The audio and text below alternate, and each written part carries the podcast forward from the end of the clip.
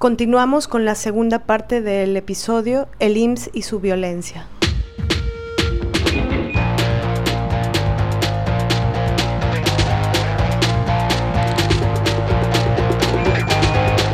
Estás escuchando Las Desobedientes, podcast feminista.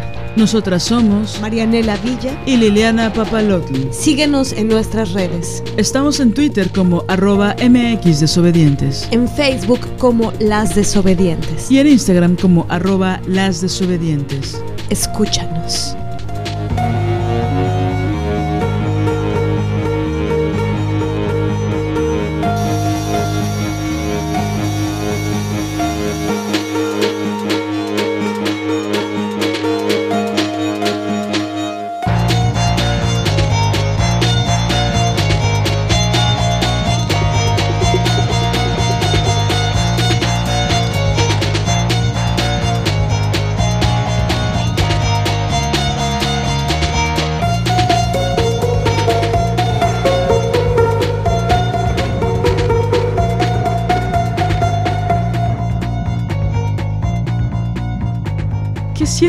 Cuando, cuando maltratan a alguien más? Es decir, tú eh, te defiendes, ¿no?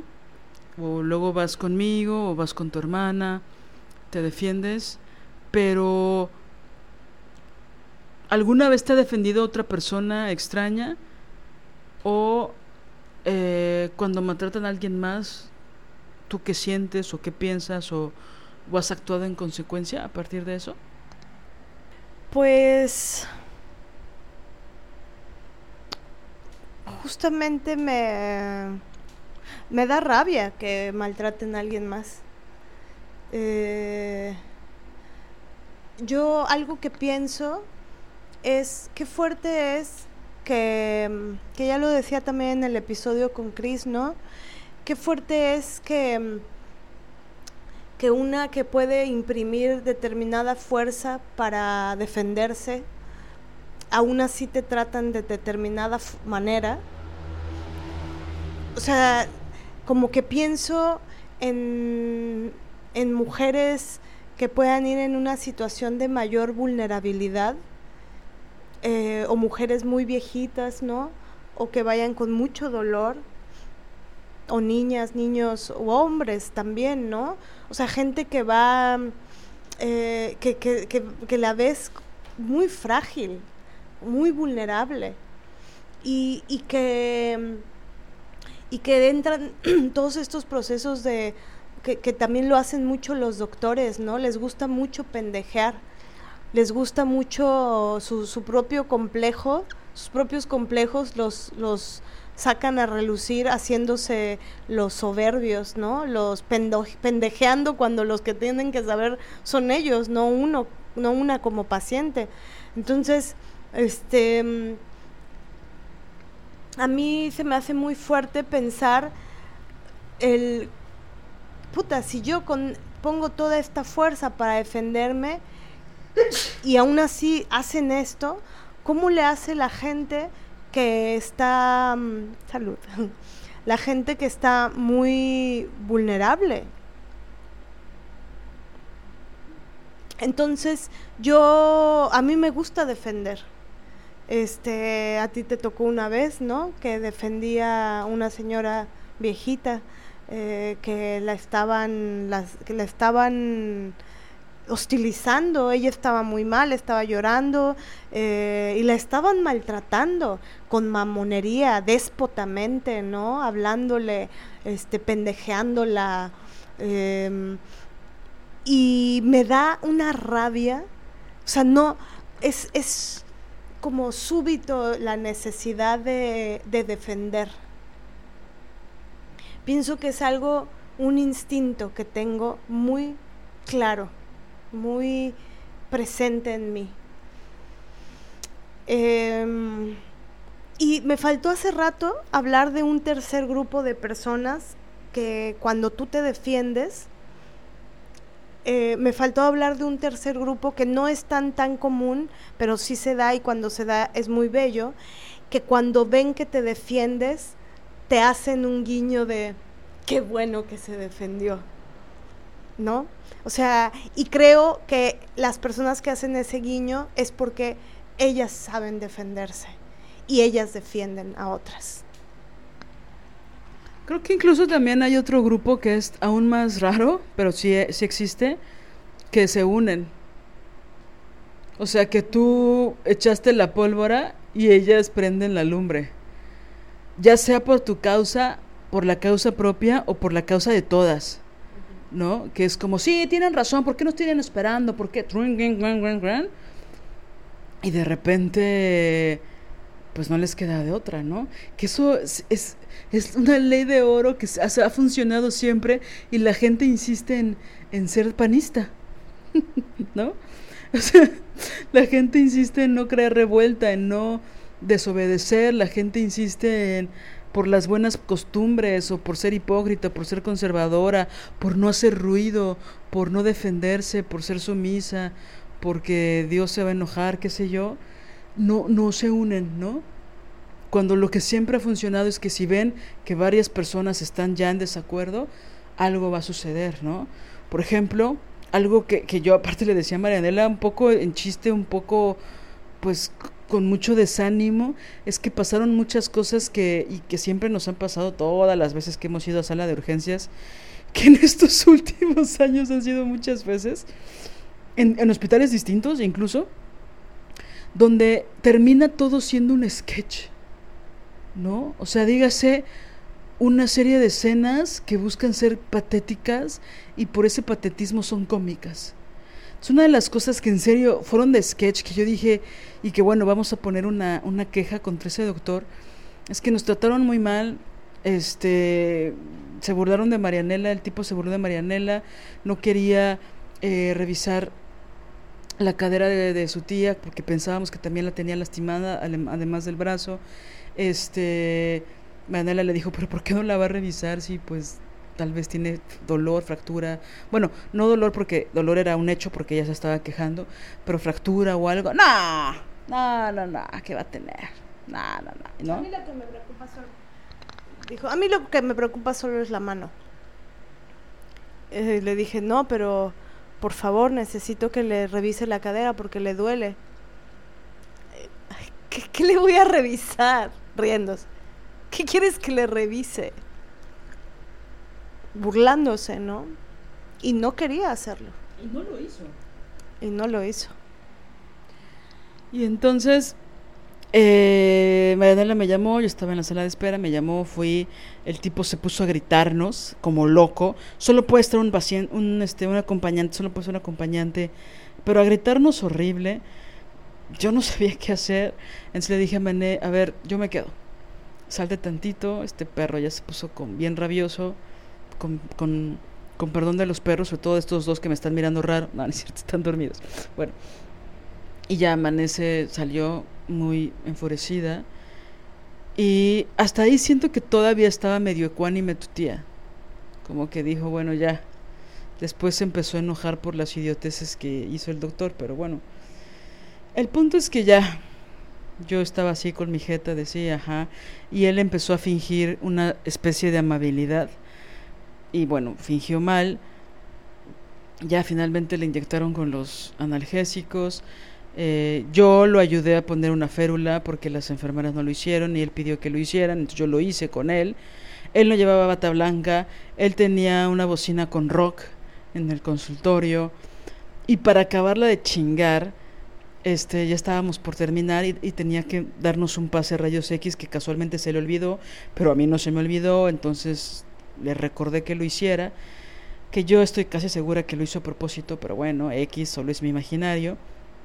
Entonces, mientras me expedía nuevamente, según él, el pase a, radiología, este, llegó una enfermera que siempre había sido grosera, ¿no? Desde el principio pero ya saben que eh, es este tipo de enfermeras que son súper dóciles con los doctores. Y entonces llegó y dijo, oiga doctor, tengo una, ¿le puedo hacer una pregunta? Así como muy seria, ¿no? Y la tía de Mané y yo estábamos ahí a punto de, de ya irnos, ya solo estaba esperando el pinche pase que lo redactara y ya irnos, ¿no? Y le dice, ¿ya sabe qué va a cenar? Es que, ¿qué cree? Este, estamos organizando aquí con las chicas pedir unos taquitos de pibil Entonces, pues queremos saber si quiere. El doctor se incomodó como dos segundos y dijo, ay, pero no traigo efectivo, si no, pues sí. Y la enfermera, pues quedando bien, dijo, ah, no se preocupe, doctor, ya después nos lo, nos lo paga. Ah, pues sí. Bueno, entonces ahorita regreso para tomarle la orden. Cabe mencionar, o sea, no estamos en contra de que los doctores y las enfermeras coman o cenen, porque aparte eso fue en la noche, sino que acababa de ser el cambio de turno, uno. Y dos, literal, y dos, neta, enfrente de la paciente. O sea, es... O sea, yo, yo pensaba, ¿en, ¿en Estocolmo pasará lo mismo? ¿En Suecia pasará lo mismo? Oiga, doctor, estamos viendo si hacemos un pescado, ¿no? Así que, pues, así de, pues, un pescado de Porto, ¿no? Le vamos a poner una, una papa cocida, que es el, el alimento de los suecos, ¿no? Sí, pues, no, pues, este, se le antoja un pescadito así con una, con una papa cocida sin sal. Es decir,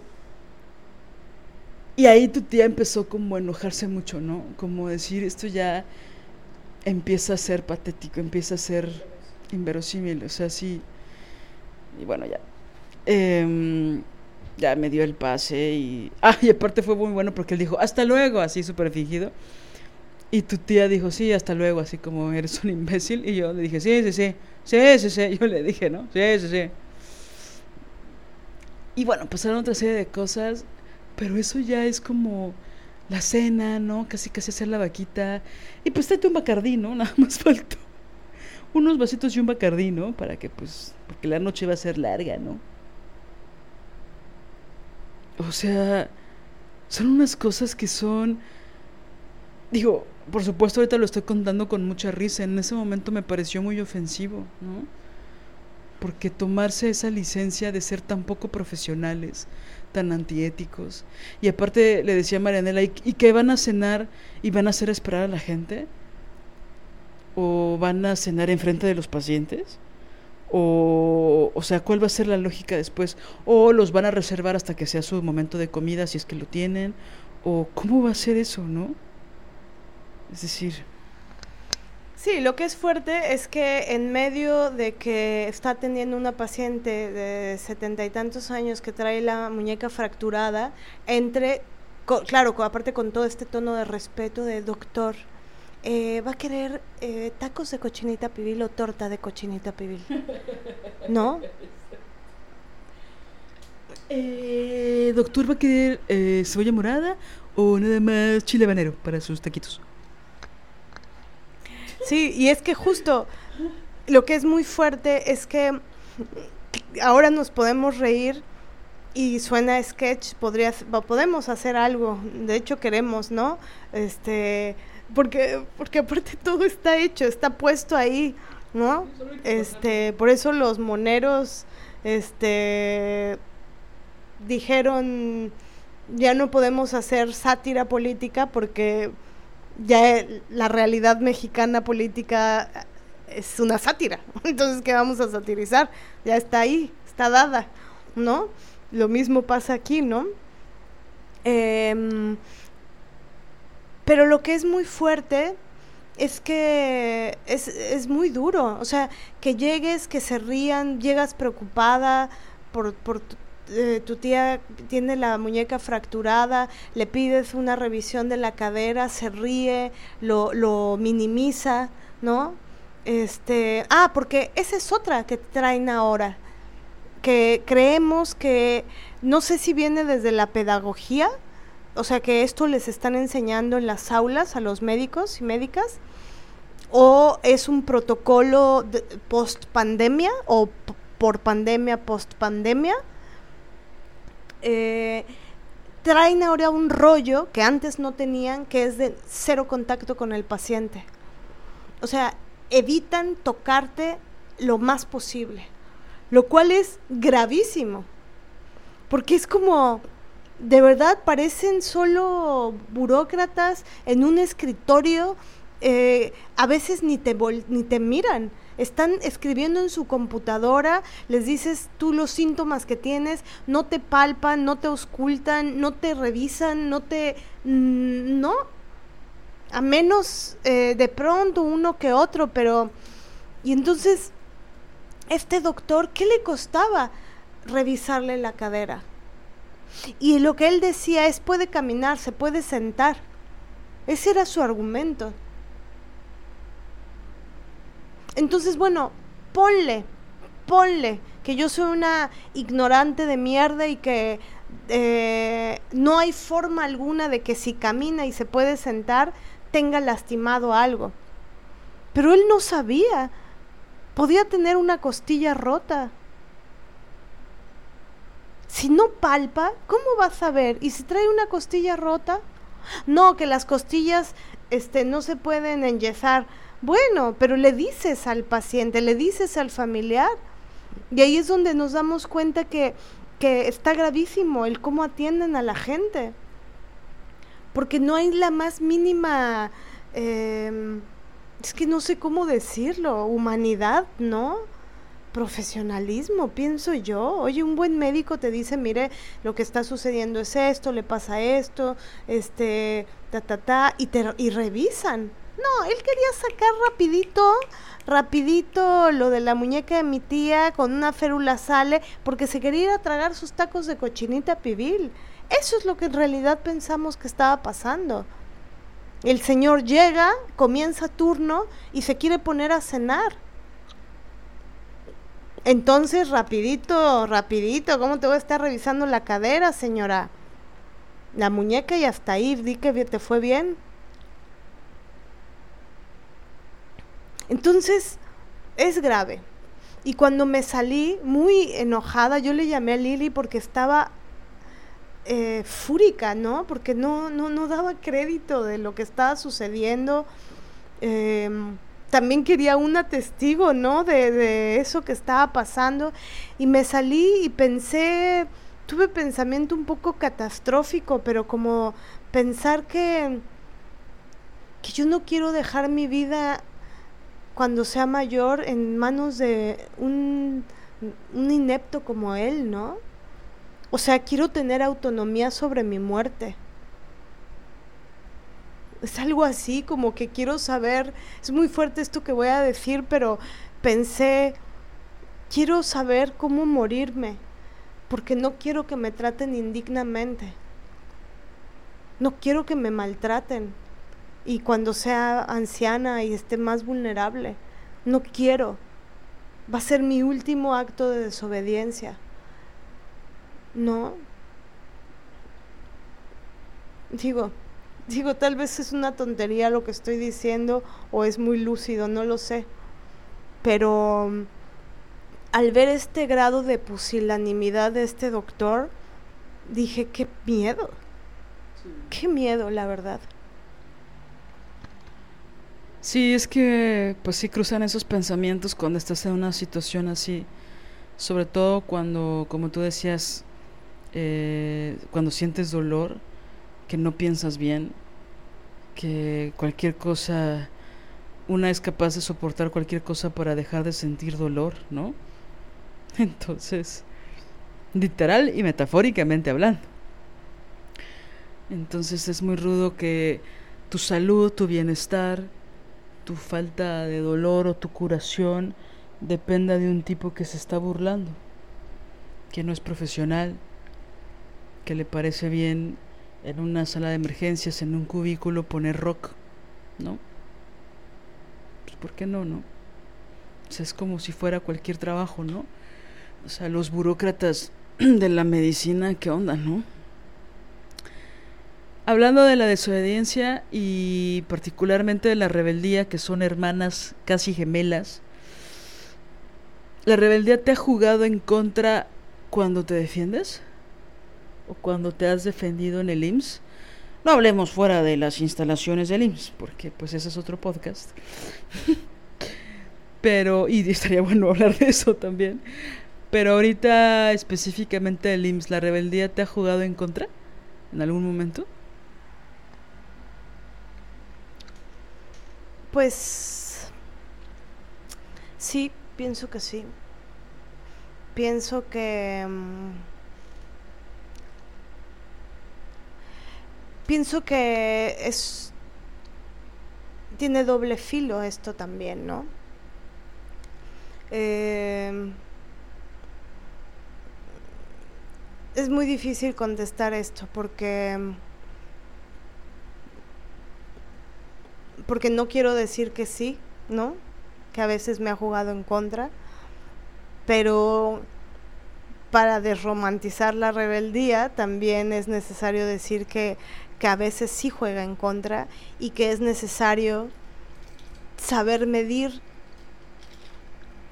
y saber eh, ver en qué lugar pones qué tanta fuerza, ¿no? Y de qué forma y con quién. Porque mm, un acto de rebeldía frente a alguien muy peligroso, un narco por decir algo, este mm, no, no es buena idea, ¿no? Es decir, eh, si estás en riesgo, si estás totalmente vulnerable en una calle, sol, en una calle sola en Cuernavaca, pasa un carro y el tipo trae una pistola, o sea, es decir, un acto de rebeldía en determinadas circunstancias puede ser un peligro. Claro, estoy subiéndole el volumen para ver la situación, ¿no? Ahora, un acto de rebeldía en otras circunstancias puede ser la diferencia entre que se viva o se muera.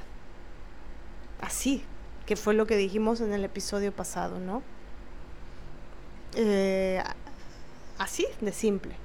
Entonces, sí tiene un doble filo, sí hay que saber entrenarse para saber qué, cómo, cuándo, dónde, por qué, para qué, cuándo sí, cuándo no. Eso es la, ahí está la complejidad. Y creo que me ha, me ha jugado en contra porque, porque la gente pues no soporta eh, que no aceptes con, con alegría la hostilidad. La gente ojete no soporta que, que no sonrías cuando, cuando te maltratan, ¿no? No soporta que, que dejes de ser eh, dócil y amable. Entonces, en ese no soportar, la, la crueldad eh, se puede recrudecer, que es algo que vivimos también ahora, ¿no? Y fíjate que no sé si estoy equivocada o no, pero no sé si estoy equivocada o no, pero pienso que incluso esa docilidad, estas personas que son hostiles en, el IMSS, quieren esa docilidad no solo de las mujeres, también de los hombres. Es decir, también los hombres enfermos que van son muy pendejeados y son muy ignorados. O sea, ahora que hemos estado esperando y esperando horas y horas y horas y que observas los mecanismos y la energía y las formas y no, aparte debo confesar que hay, hay, hay un llega un momento en que esperas tanto tiempo que que yo empiezo a observar mucho, ¿no? O sea, la verdad es, es hasta gozoso para mí.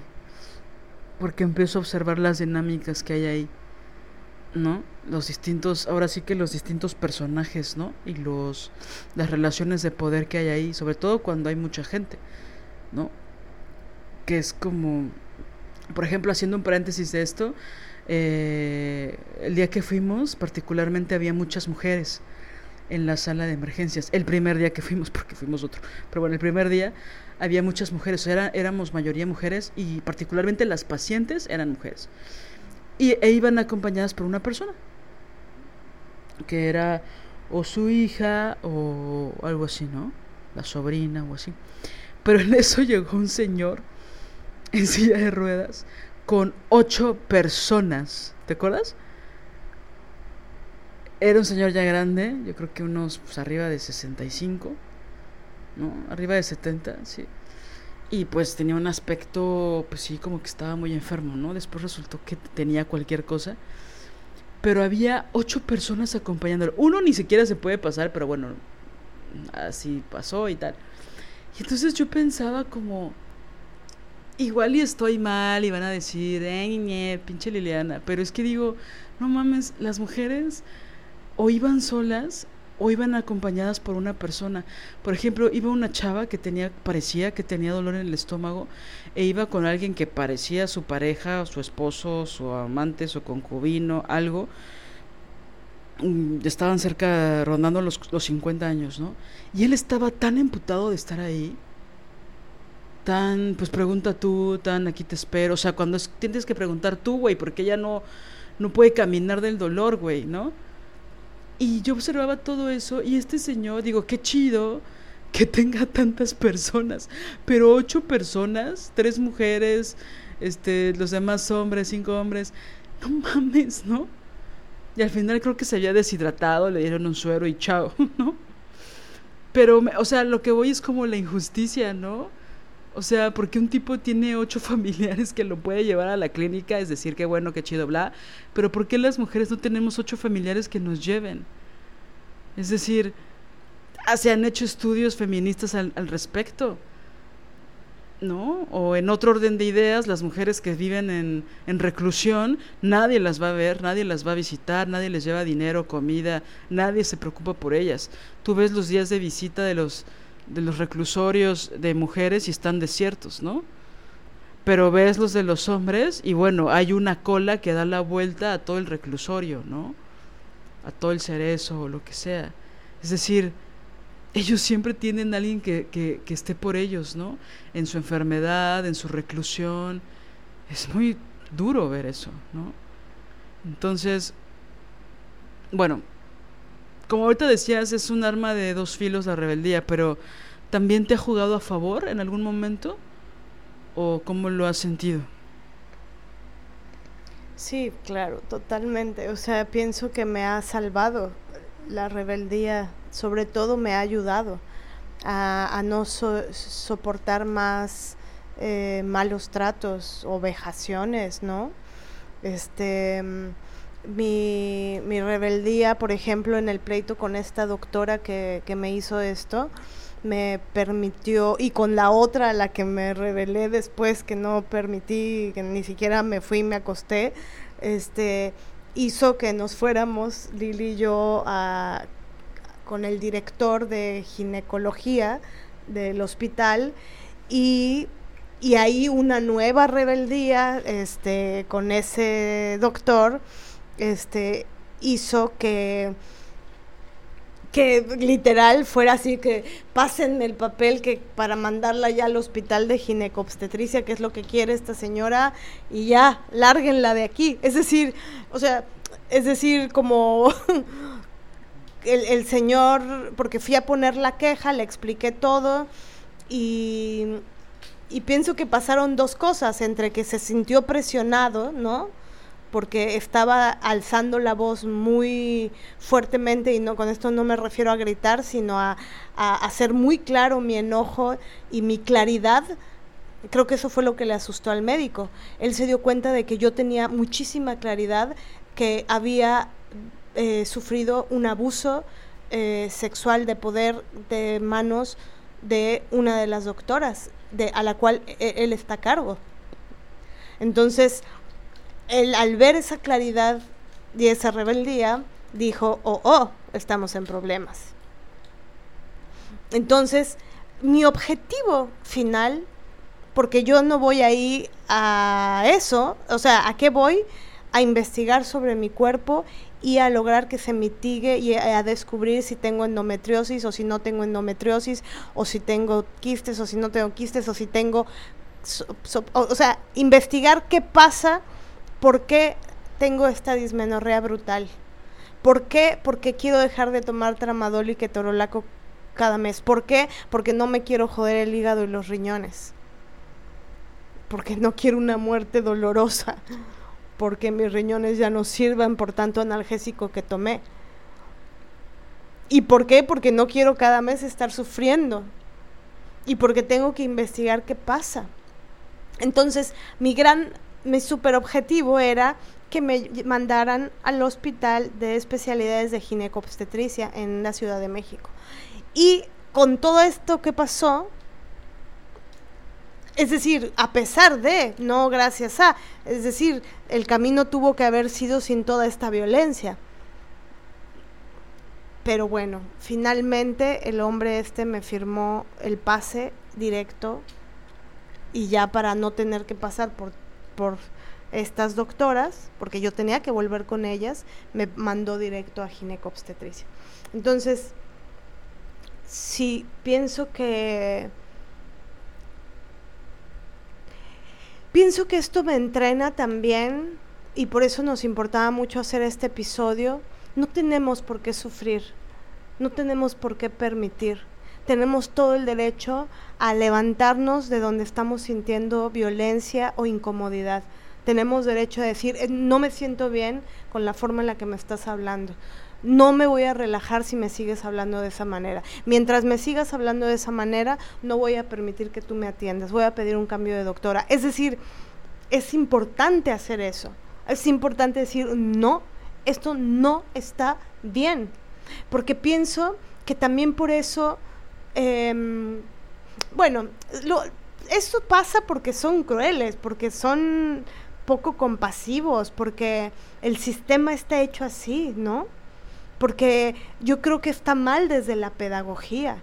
No les enseñan, o sea, deberían en las, eh, en los hospitales, en las, em, bueno, donde enseñan medicina, eh, tener, no sé si las tienen, pero parece que no, clases de ética, todos los años, ¿no? Y todos los años de maestría, ética, ética. Yo pondría una clase que se llamara ética, compasión y ternura no, ¿qué haces ante el dolor de las demás? ¿Qué haces? ¿Cómo te posicionas ante el dolor de las demás, de los demás? Entonces, pienso que, que, es necesario alzar la voz. ¿Por? Porque es necesario que se sepa que eso que hacen no está bien y que no es normal no es normal y no está bien, porque eso tiene que cambiar. Esos tratos y esos malos tratos no puede seguir pasando. Entonces imagínense si nos juntamos, como dices, ¿no? Este cuarto grupo, si nos juntamos a decir, no, no está bien como nos tratan. Y que alguien más dijera, a mí también me maltrató ella. Y a mí también, y a mí, y a mí, y a mí. Y esto no está bien, esto no puede pasar. Pues una revuelta, ¿no? pero pues sé que es difícil. A veces una va, como dices, con tanto dolor, con hambre, con preocupaciones, que lo único que quieres es que te atiendan rápido y vámonos. Pero al final tienes que volver. Y peor, si una tiene que pisar el hospital por más días, ¿no? Ya para ir cerrando, ¿Cuál es la principal problemática de este sistema de salud desde tu experiencia? O sea, ¿qué consideras que se necesita? Digo, ya nos dijiste lo de las, las clases de ética, compasión y ternura, con pasión y compasión. este, pero ¿qué otras cosas pueden ser que hayas pensado que se necesiten para que mejore pues justo el sistema? ¿no? Por ejemplo, una, una cosita, creo que justo la esta situación de las urgencias, lo que es una urgencia, lo que es un seguimiento, lo que es una especialidad, ¿no? Por ahí tenías una reflexión, ¿no? De, de lo que hace un área para O sea, que decías que la gente prefiere ir a urgencias antes que ir con su médico familiar, que es el proceso burocrático que te solicita el IMSS para saber, ¿no? Pero pues que una quiere ahorrarse esos pasos porque sabes que te van a tratar mal o que se van a tardar cuatro, cinco, seis meses en atenderte. Sí, es que justo es parte del sistema eh, burocrático de salud, ¿no? O sea, no solamente son los papeles y las formas que tienes que llenar para esto, para esto y para aquello, sino el, los protocolos de salud en donde, bueno, primero haces tu cita con el, por ejemplo, una cosa del sistema es que tú haces una cita y llevas unos síntomas. Pero si en los síntomas que llevas eh, necesitas dos especialidades, no te pueden mandar a las dos especialidades. Sino que la, la doctora te tiene que canalizar a una especialidad, por ejemplo, oftalmología, pero si aparte necesitas eh, ginecobstetricia, no te puede mandar a ginecobstetricia, sino que tienes que volver a hacer otra cita, que esa te lo dan como dentro de un mes otra vez, y dentro de ese mes ahí ya te pueden mandar a una siguiente especialidad. Pero si un día, entonces por eso hay gente que va directo a urgencias, a veces porque sucede, vas con un sangrado, la doctora te manda oftalmología y no te manda ginecobstetricia, porque pues que no se puede, porque el sistema, el caldero del infierno del IMSS lo, lo impide. Entonces, un día llegas con un sangrado tremendo a urgencias y ahí ya te pasan directo a ginecobstetricia, lo cual el sistema es brutal porque es hasta que te estés desangrando. Entonces ahí sí le metemos velocidad cuando ya vienes muy mal, cuando ya tienes reventada la cosa, ahí sí te mandamos a especialidad. Y lo peor es que muchas veces pasa que ese doctor o esa doctora de especialidad te van a regañar porque no viniste antes. ¿No? Sí, totalmente. Te, es que es lo que tú decías el otro día, ¿no? Te hablan mucho de prevención supuestamente, en, papeles, ¿no? En papeles en el IMSS dice prevenir, prevención, prevención. Pero cuando tú llegas queriendo prevenir, en realidad eh, te subestiman. Y, y, aquí viene algo que es importantísimo eh, en, esta, en esta cosa, ¿no? De y que tiene que ver con este subestimarte, con que no autorizan para nada lo que tú les dices. Y, que esto que voy a decir eh, es uno de los graves problemas que tienen que ver con la pregunta que me hiciste de una de las principales problemáticas del sistema de salud. Básicamente es que no te creen. No te creen el no creerle a un paciente, a una paciente, es un gravísimo problema. Y, esto se ve desde, desde eh, la, sala de urgencias, ¿no? en, urgencias, pues, tienen unos letreros grandísimos en donde ellos, eh, para empezar, separan lo urgente de lo no urgente, ¿no? Lo cual puedo entender es decir, puedo entender que una gripa sea menos urgente que si alguien se cayó de un quinto piso, ¿no? O sea, por supuesto. No, no, no, no estoy hablando de eso. Estoy hablando de que, de que a veces eso em, se puede volver problemático. Porque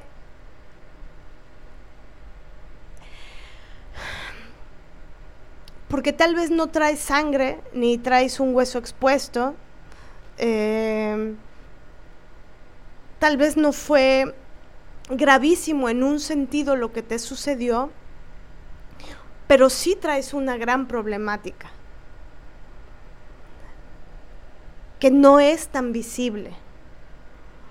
Entonces yo pienso que la negligencia médica aquí opera, la negligencia, la soberbia, la no autorización a lo que tú misma estás diciendo que te duele. Entonces, por ejemplo, que mi tía dijera que le duele su cadera, eso no importaba al doctor este.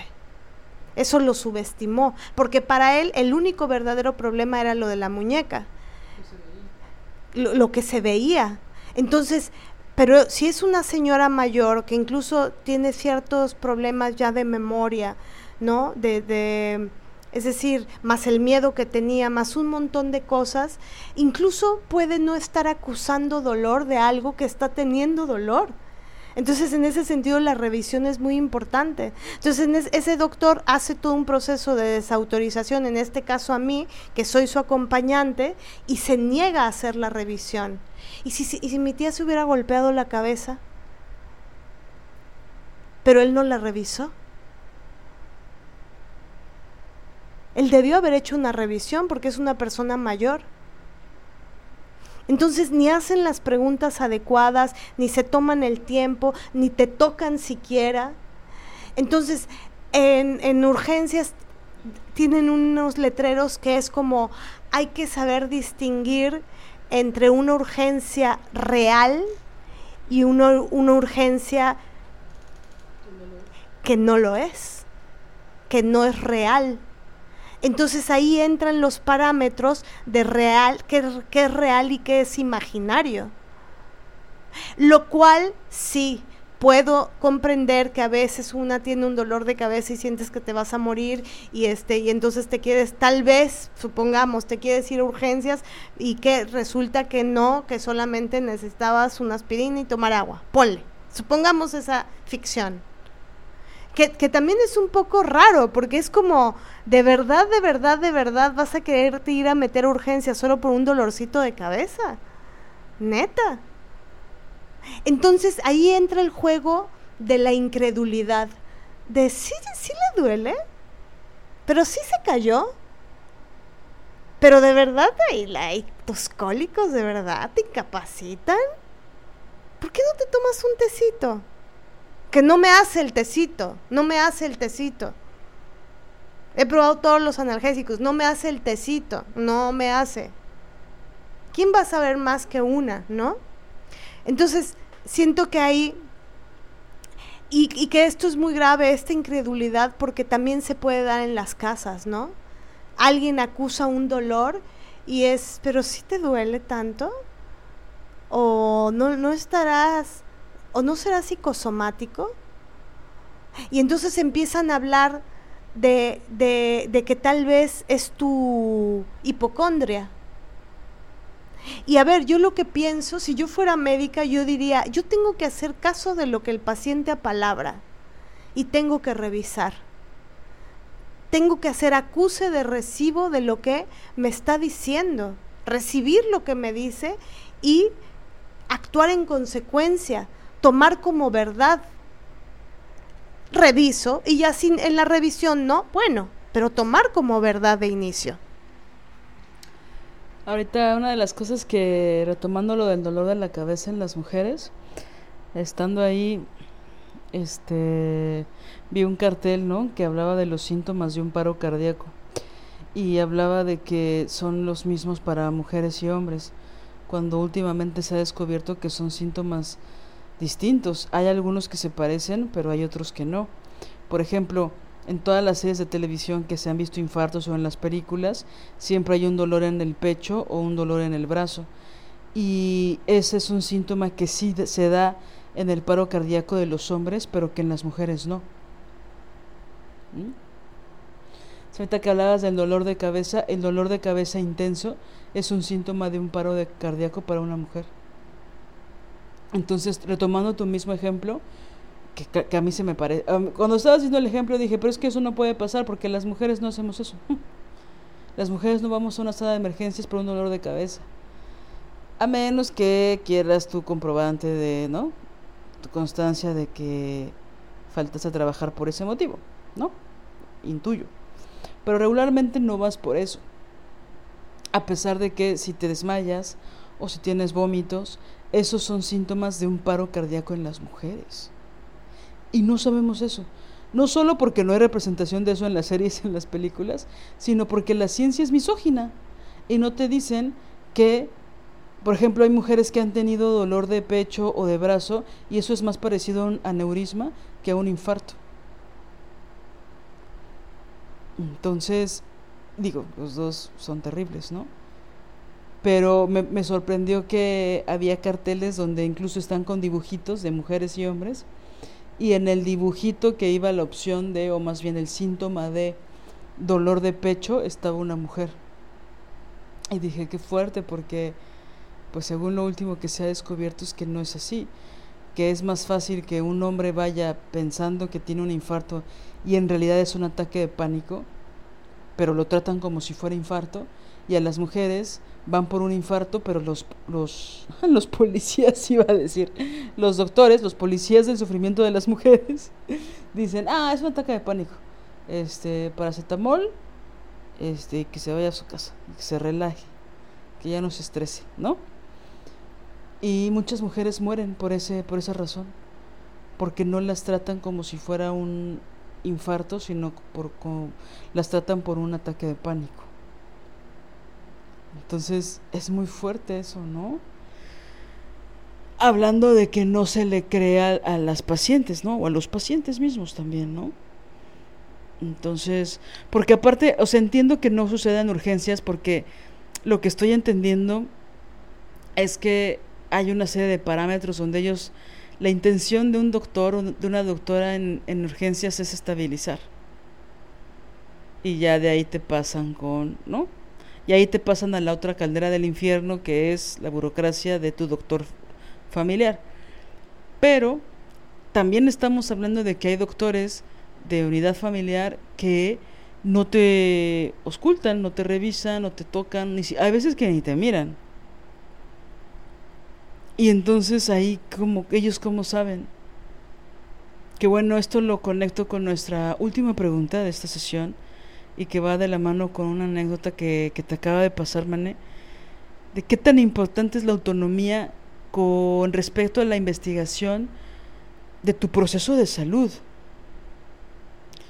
Es decir, un poco lo, lo, decíamos hace un rato, ¿no? Depende también de tu contexto, de las herramientas que tengas, de, ¿no?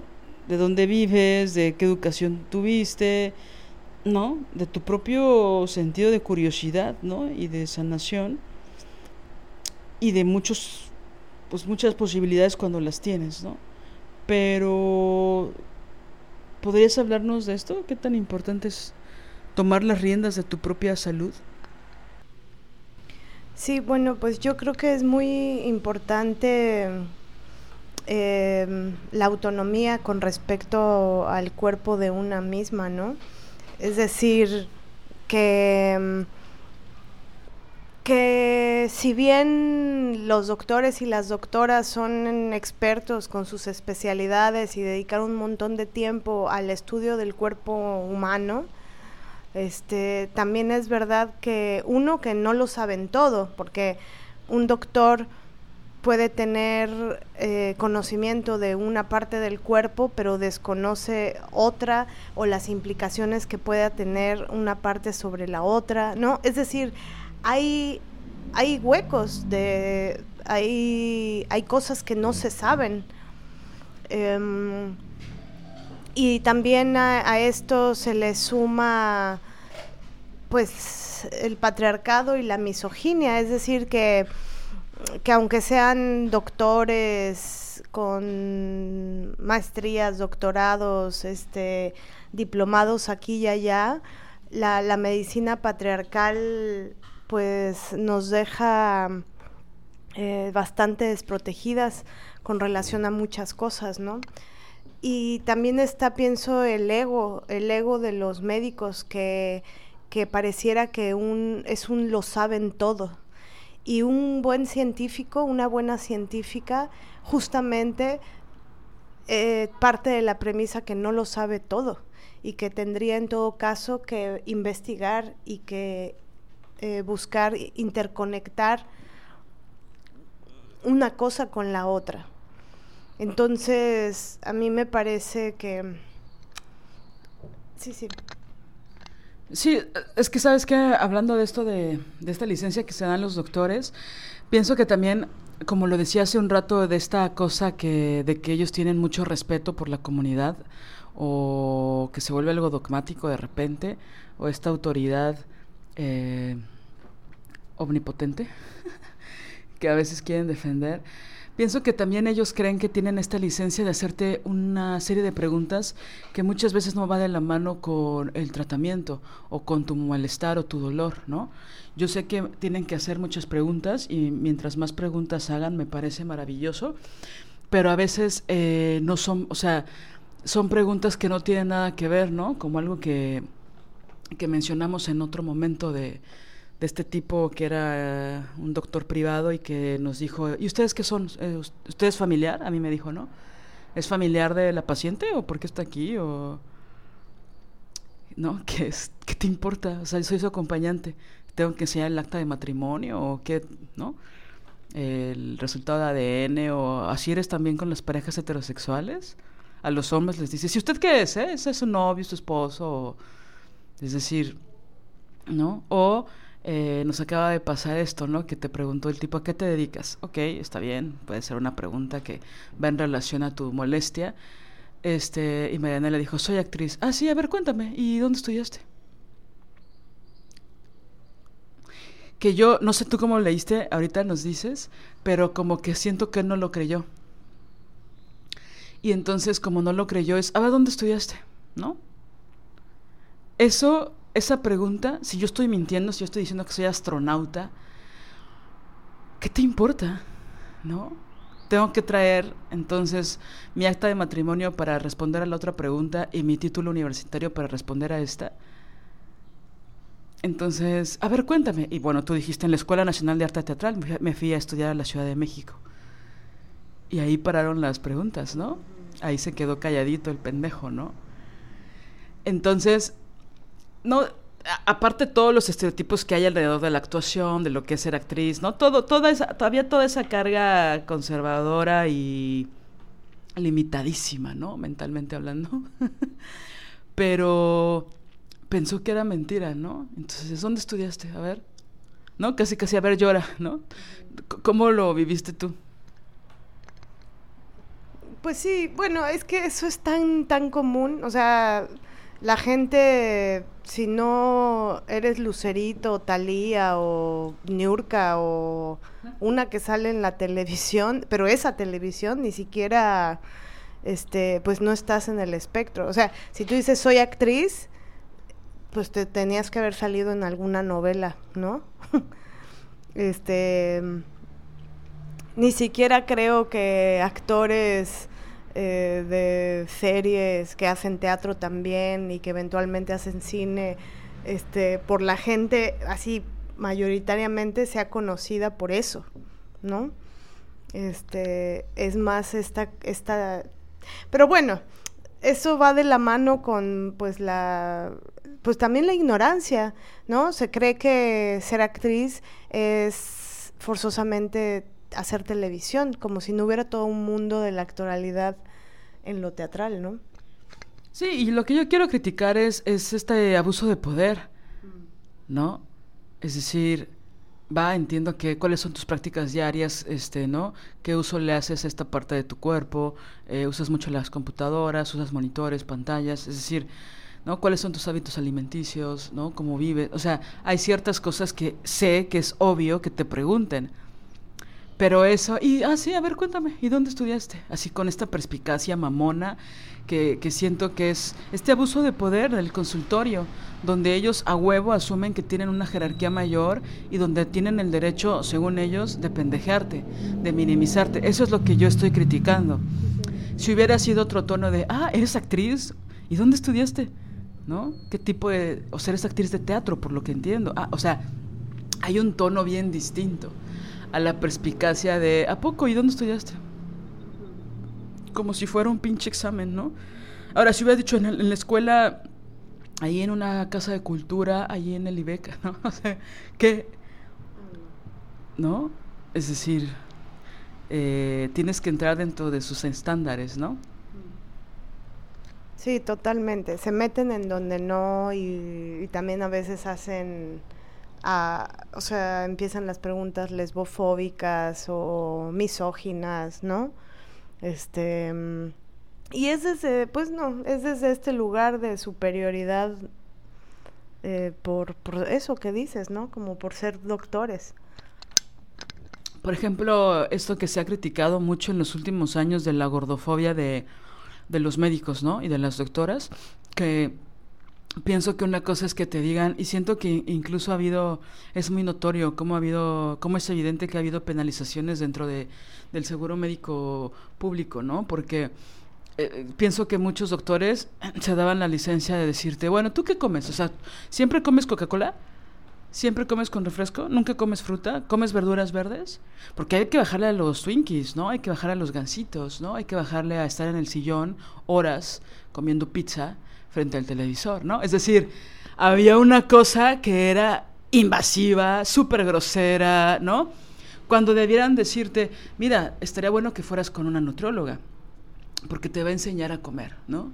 Te va a enseñar qué cosas necesitas hay carbohidratos que sí son necesarios. Y dependiendo de tu salud, dependiendo de la glucosa en tu sangre, ¿no? Entonces, bueno, te voy a enviar con un especialista, pero bueno, tú ya sabes que tienes que comer verduras verdes, ¿no? Tú ya sabes que los azúcares en exceso, sobre todo artificiales, son terribles para la salud. Si sabes eso, ¿no? Podríamos bajarle un poco, ¿no? Es decir, el tono es a, este, ¿y, caminas? ¿Haces ejercicio? Tienes que hacer una hora diaria de ejercicio, pero rudo, no caminar. Y te empiezan a criticar tus prácticas y, ¿no? Es, como súper invasiva, se sienten con, con, el derecho de decirte eso. Y te lo pueden decir exactamente lo mismo con ética, con profesionalismo, ¿no? Abusar de ciertas sustancias es peligroso. Abusar del alcohol, abusar del café también es peligroso, ¿no? ¿Fumas? ¿Qué tanto fumas? Recuerdo que cuando estaba en la universidad fui a hacerme un chequeo como de rutina que te tenías que hacer una vez al año, ¿no? En la UNAM. Y hubo una doctora que me preguntó, ¿tomas? ¿Tomas alcohol? Y yo, pues, la verdad es que soy como muy de las fiestas. O sea, no tomas. No, sí tomo, pero solo cuando... Pues no sé, esto que dicen tomadora social. O sea, ¿cuántas cervezas? ¿Tomas cerveza? Sí, tomo cerveza. ¿Cuántas te tomas a la semana? A la semana, pues la verdad es que no soy de fiestas. A la semana no creo que me tome una sola. Y cuando voy a fiestas tal vez me tomo dos o tres. Que eso aparte no ha cambiado, ¿no? Hasta la fecha. Con sus bonitas excepciones, ¿no? Pero excepciones. Y me miró como así, totalmente perspicaz, como no creyéndome. Y me dijo, ¿sabes qué? Si tú le mientes a tu doctora, este, solo te estás mintiendo a ti misma. Y yo así de, recuerdo que me enojé, ¿no? Y le dije, entonces, ¿quieres que te diga que soy alcohólica? ¿Que tomo todos los viernes? Porque eso es mentira. Tampoco tomo así. Entonces, y mi problema no es por alcoholismo, no vengo aquí por eso. O hay alcohol en mi sangre, o qué, cuál es el pedo. Mi, mi hígado está destrozado, o qué me vas a decir, ¿no? Entonces, yo no me lo tomé a broma, me estaba haciendo varias preguntas, ¿no? De fumas, cuánto fumas, ¿no? Pero cuando llegamos al alcohol, había una cosa de... Pero sí, y, me miraba a los ojos, ¿no? A ver si encontraba la verdad que, ella estaba buscando. es como... Obviamente yo sé que mucha gente miente en los consultorios médicos, que mucha gente eh, exagera o minimiza las cosas que hace. Entiendo. Lo que estamos criticando es por qué esa tiene que ser la regla o la vara para todas las personas. Chava de 20 años, estudiante en la UNAM, obviamente es alcohólica, ¿no? ¿Qué? ¿Por qué? Pues hazme estudios, güey. Mándame a hacer estudios. Y pues la sangre habla, ¿no? El hígado habla, ¿no? Venga, los riñones, corazón, ¿no? creo que es justo eso, ¿no? O sea, como... Y ya ni se diga cuando vas a, a la ginecóloga. ¿Y cuántas parejas sexuales has tenido? No, pues dos. ¿Dos? ¿Solo dos? O sea, no en el último año, en tu vida. ¿Y qué? Si dice 114, van a decir, ah, perfecto, claro. Muy bien, 114. O te van a mirar como se van a sacar su rosario, se van a persinar y van a decir 114, ¿no? o sea, no me imagino un urólogo diciéndole a un vato, ¿cuántas parejas sexuales has tenido? No, pues no sé, 60, 90, no sé. ¿Qué? ¿No sabes cuántas parejas sexuales? Marco Antonio, ¿no sabes cuántas parejas? ¿Sabes? Hay una carga moral ahí que es totalmente innecesaria. ¿No? También lo he visto mucho en las personas de la tercera edad, ¿no? Eh, ya deje el pan, madrecita, ¿no? Ya dejes el cigarrito, no le hace bien, no le, no, le he hecho bien 40 años, ¿por qué le va a hacer bien ahora? Y que empiezan a subestimar, a pendejear, a hablar como si fueran tontas o tontos. ¿No? Como ayer eh, me estaba acordando de, de cuando nos cuando fuimos al estadio de que ya no existe del Pirata Fuentes este, a ponernos la, la, vacuna del COVID, ¿no? Y que había una chava de como de 20 años tratando a la gente de 30 como si tuviéramos 104 años, ¿te acuerdas?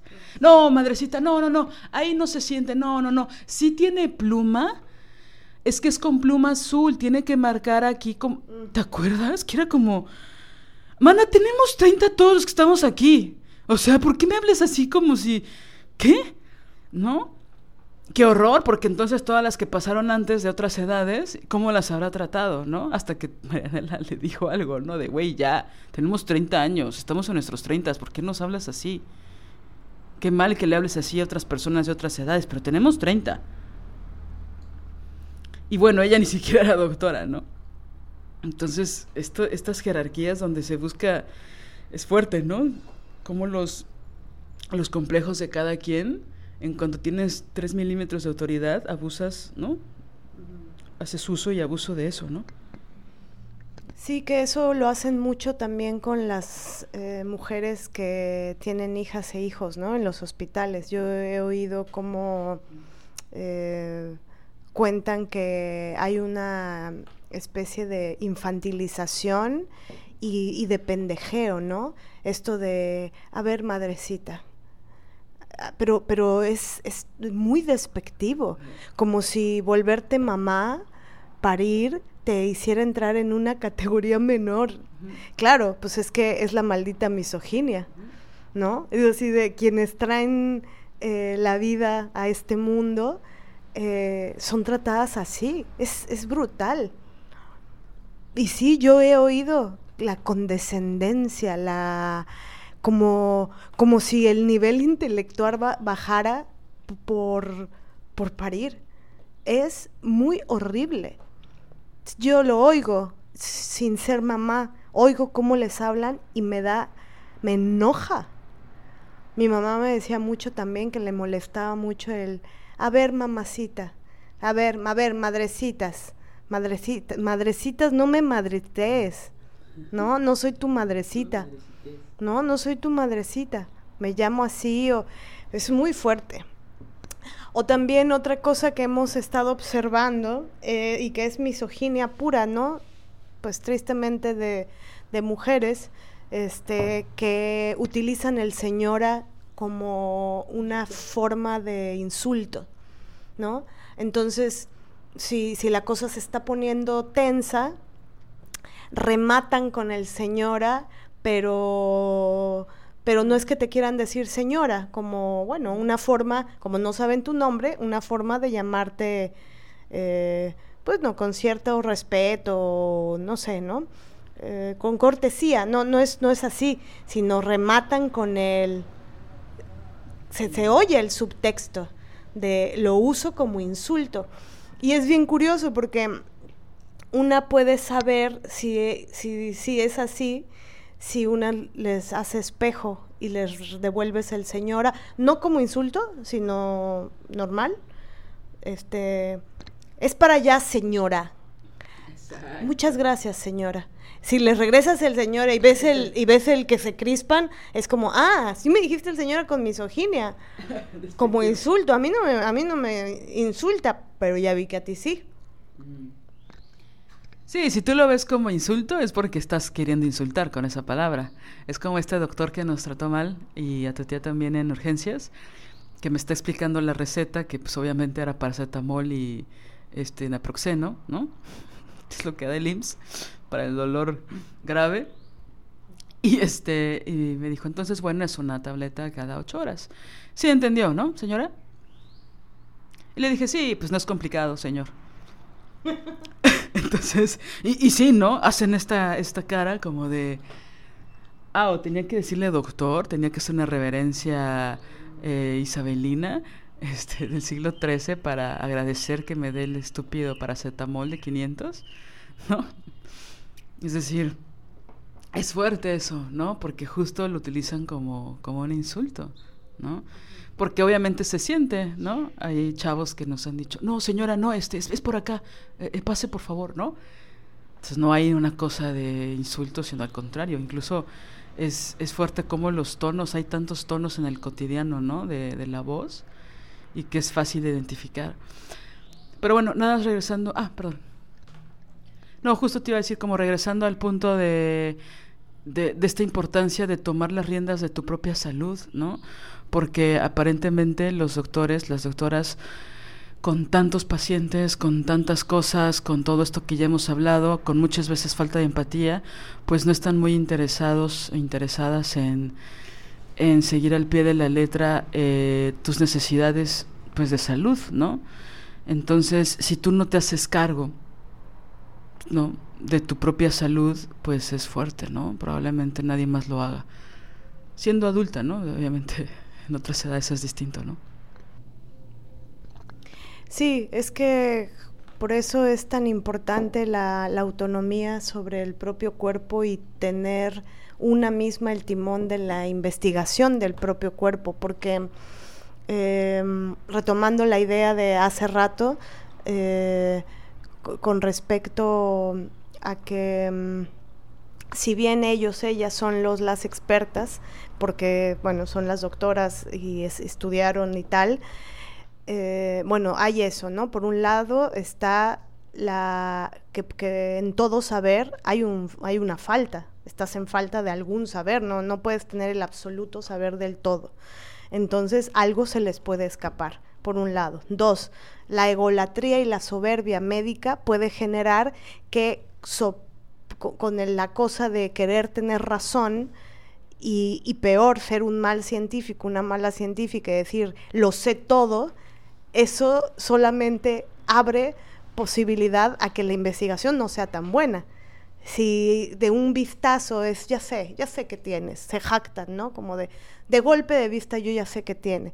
Mm, ahí puede haber equívoco. Entonces la soberbia, ese es otro factor eh, peligroso.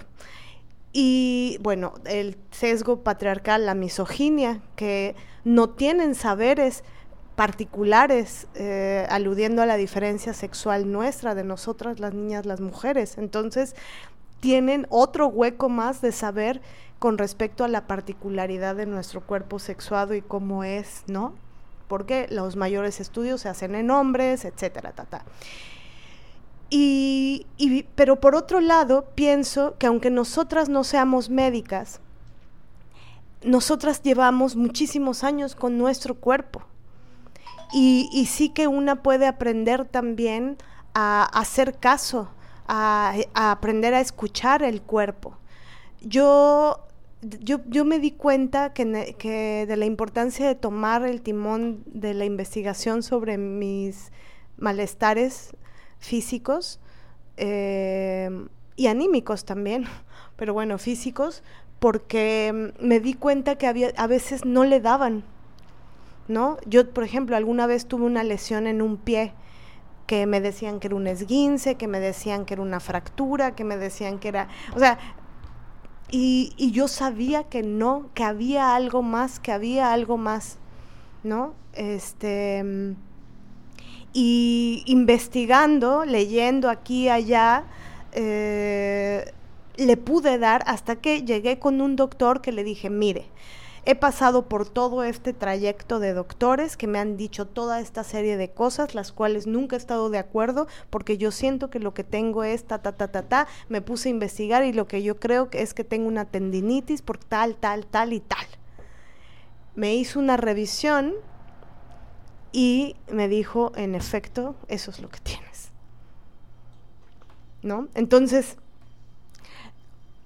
pienso que que es muy importante la investigación propia, no, no quedarse con... Y claro, aquí tiene que ver lo que dices, ¿no? Hay veces que se puede, hay veces que no. Por ejemplo, todo el tema de los dolores menstruales, ahorita con Instagram, yo veo Insta, Instagram plagado de, de, información y que la menstruación no debe doler y que ta, ta, ta, ta, ta. Hace 10 años que ya, ya tenía cólicos, hace 10 años eso no existía.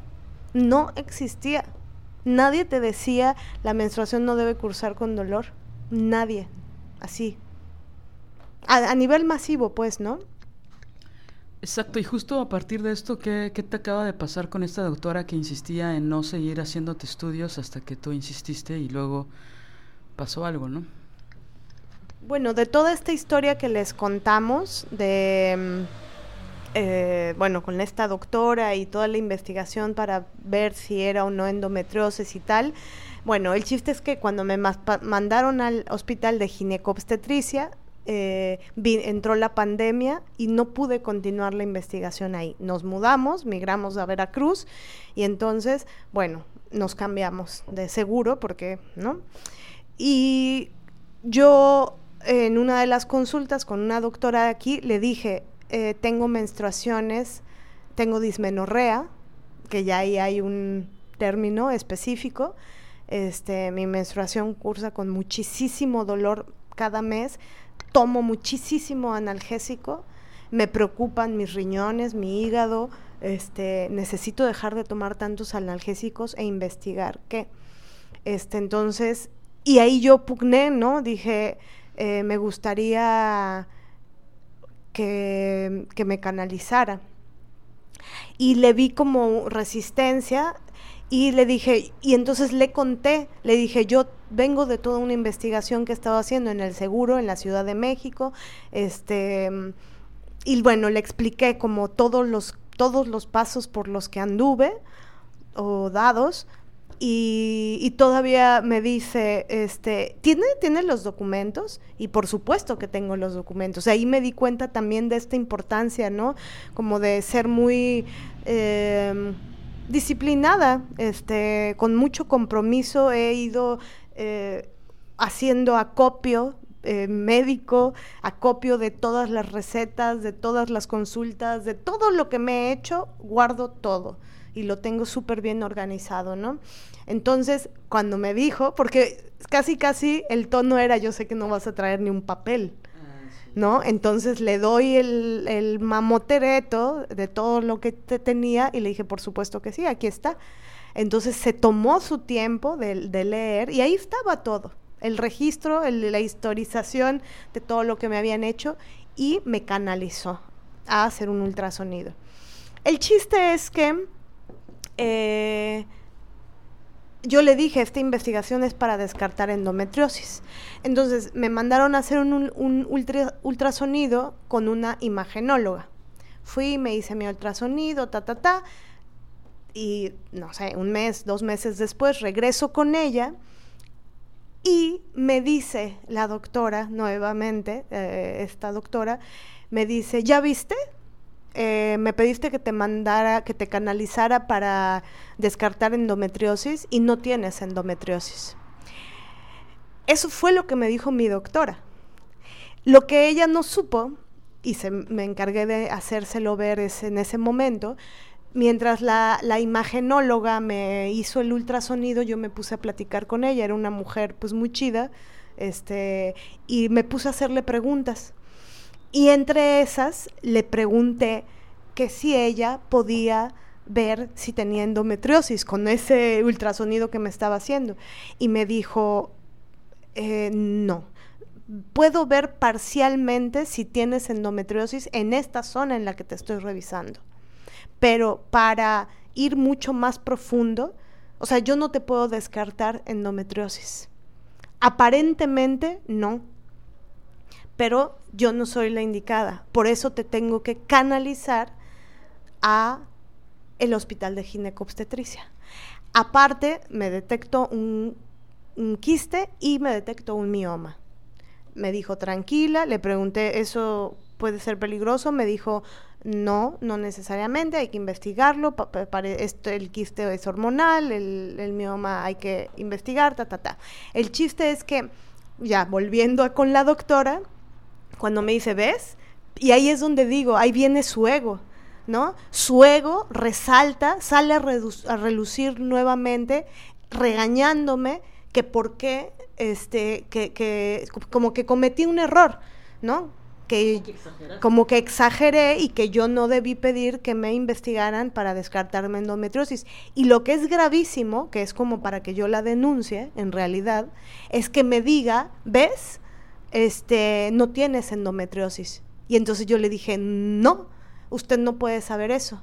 Y le voy a decir exactamente lo que me dijo la imagenóloga, porque es imagenóloga y me dijo, con este tipo de ultrasonido que yo te estoy haciendo, no se puede descartar la endometriosis. Por eso voy a solicitar que te manden a ginecobstetricia, porque necesitas que te hagan un ultrasonido endovaginal. Y ¿saben qué me dice la doctora? En vez de decir, de decir, ah, ok, perdón, eh, no, no sabía esa información, discúlpame por haberte dicho esto, digo, mínimo, ¿no? En vez de irse a eso, se va a, me dice, ah, la doctora no quiso hacerte el ultrasonido.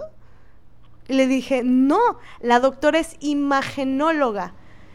Ella tiene un aparato que hace un tipo de ultrasonido, no hace ultrasonidos endovaginales. No tiene ese aparato. Por eso, te mandó a la Por eso me mandó a la clínica en donde se hacen esos. Todo eso se lo tuve que explicar. Se quedó callada. Entonces es gravísimo, porque yo soy, y digo la palabra disciplinada y digo la palabra compromiso en el sentido de, eh, no se me va una. No, no, no. ¿Por qué? Porque sé de la violencia que hay. Eh, eh, ¿Cómo decir? Soy muy puntillista. Es que pienso que, o sea, esta cualidad que tienes que ha sido a lo largo del tiempo de de pues esta violencia burocrática y psicológica hasta cierto punto también, como que una ya va diciendo, pero esto por qué, pero esto tal, ¿no? O sea, como que al principio una no entiende bien, ellos asumen que eso lo hacen todos los días, no te explican nada y ya, ¿no? Entonces después te mandan una receta que ni entiendes, que no sabes por qué, o te mandan con especialistas, pero ni te explican cómo, ni cuándo, ni, ¿no? Entonces creo que una ya se empieza a como hacer preguntas, ¿no? De, a ver, como, como previendo, como adelantándote a lo que puede pasar después. O sea, este, este mal cuidado de los pacientes hace que tú vayas por un camino donde dices, ok, esto hacia dónde, esto por qué, esto no lo acepto, o esto me parece adecuado, ¿no? Entonces, es muy grave que una paciente le tenga que explicar los procesos a una doctora que trabaja ahí ustedes en esta clínica no tienen eh, los escáneres o los aparatos que se necesitan para hacer este tipo de ultrasonido. Por eso me mandó a la clínica de especialidad. Entonces, eso no significa que el diagnóstico sea negativo. Eso significa que una parte, afortunadamente, no es eso, pero todavía tienen que investigar más. Porque lo que yo decía hace un rato es que como incluso estas doctoras, o esta doctora en específico, se puso a hablar mal de la otra sin conocer, ¿no? Entonces, si tú no hubieras tenido esa conversación con la doctora, a lo mejor tú te quedas con la idea de que la otra doctora no te quiso hacer el ultrasonido. Exacto. Exactamente. Sí, como que te, echándole leña, ¿no? Y, y, el punto, el punto central es que es donde yo no entiendo para qué estudian medicina. De verdad no lo entiendo. O sea, si te caga la gente, si te caga la gente que tiene dolor, si no tienes empatía, no tienes compasión, si te desquicia la gente que tiene dolor, una afección física aumentada, ¿para qué te dedicas a, la, a, a eso? Ahora, lo grave es que tú insististe mucho en hacerte el primer estudio. Y ese estudio arrojó un quiste y un mioma. Exactamente.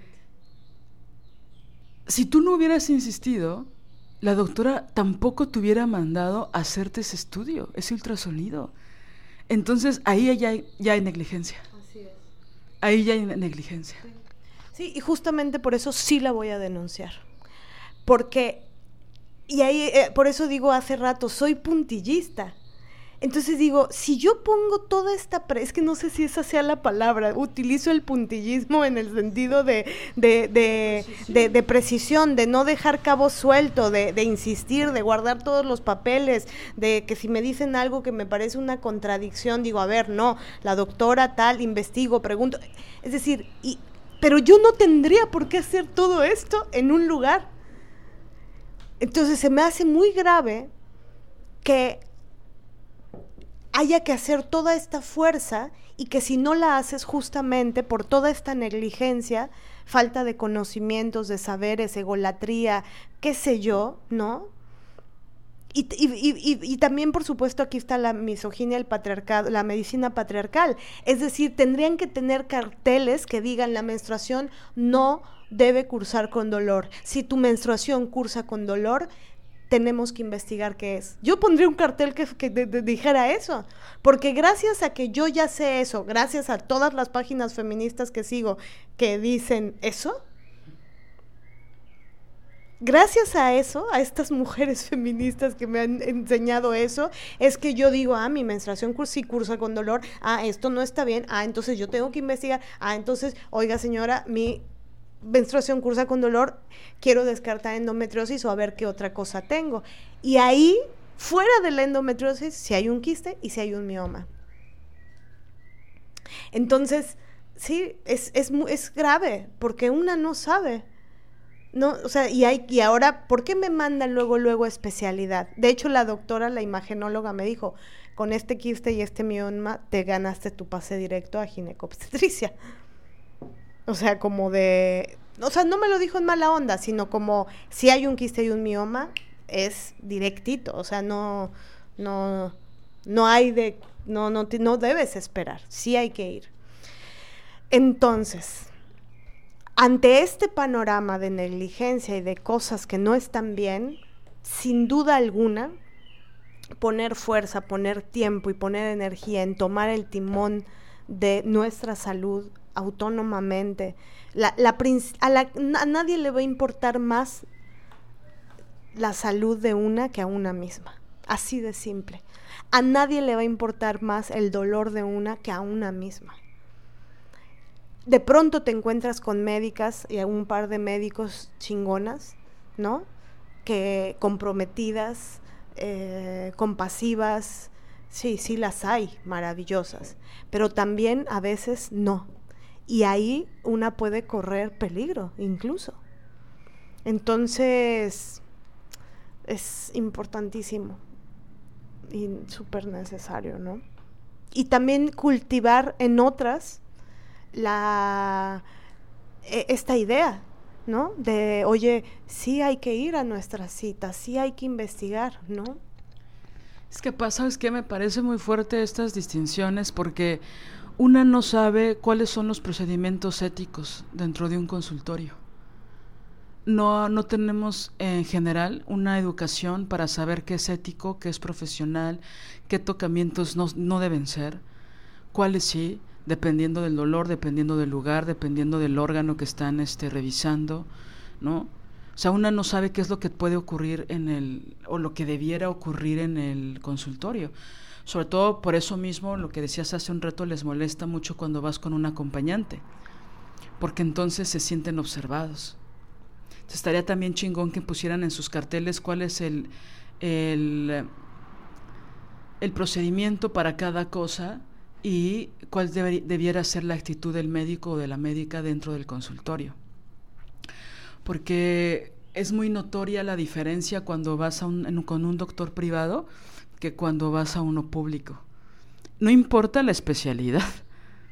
O sea, es, es muy fuerte ver esa distinción que incluso, claro, a veces tienes que pagar mil, mil quinientos pesos y está bien cabrón, ¿no? Como decíamos hace un rato pero muchos de esos doctores dan, dan este citas y dan consulta en espacios públicos y aparte tienen su consultorio privado, ¿no? Entonces yo ahí siempre pienso, ¿harán un cambio de chip? ¿No? ¿Serán unos ojetes cuando van de burócratas y son chidos cuando están en privado? A veces se les cruzan los cables, son siempre muy chidos en lo público y en lo privado. Digo, supongo que depende de cada caso y de muchísimas razones, ¿no? pero cuando vivía en la Ciudad de México había una clínica cerca de la casa que era privada, ¿no? Y entonces estaba llena de doctores viejitos que se suponía que sabían de todo y conocían de todo y tal y tal, ¿no? Este, y bueno, ahí hicieron un diagnóstico falso de cáncer a, a una mujer muy cercana a mí, ¿no? Donde fue muy fuerte, ¿no? O sea, fue rudísimo. Este, y a mí este, yo tuve un problema, tuve un, pues como una contractura interna, eh, haciendo ejercicio me lastimé y entonces, pues yo confié, eh, me, habían recomendado mucho esa clínica y entonces fui, la verdad es que el tipo este me, me mandó unas pastillas, me mandó unos ejercicios y yo ya estaba en un lugar donde ya no podía respirar, ¿no? Y después de salir de ahí, o sea, yo me curé en unos días. Seguí, terminé, por supuesto, el, todo el proceso de las pastillas y todo eso, lo acabé, pero me curé rapidísimo, ¿no? Claro, no era una cosa súper grave, ¿no? Digo, sí estuvo medio macabro, pero me curé en dos días y seguí el diagnóstico hasta que me curé por, de, al 100%, ¿no?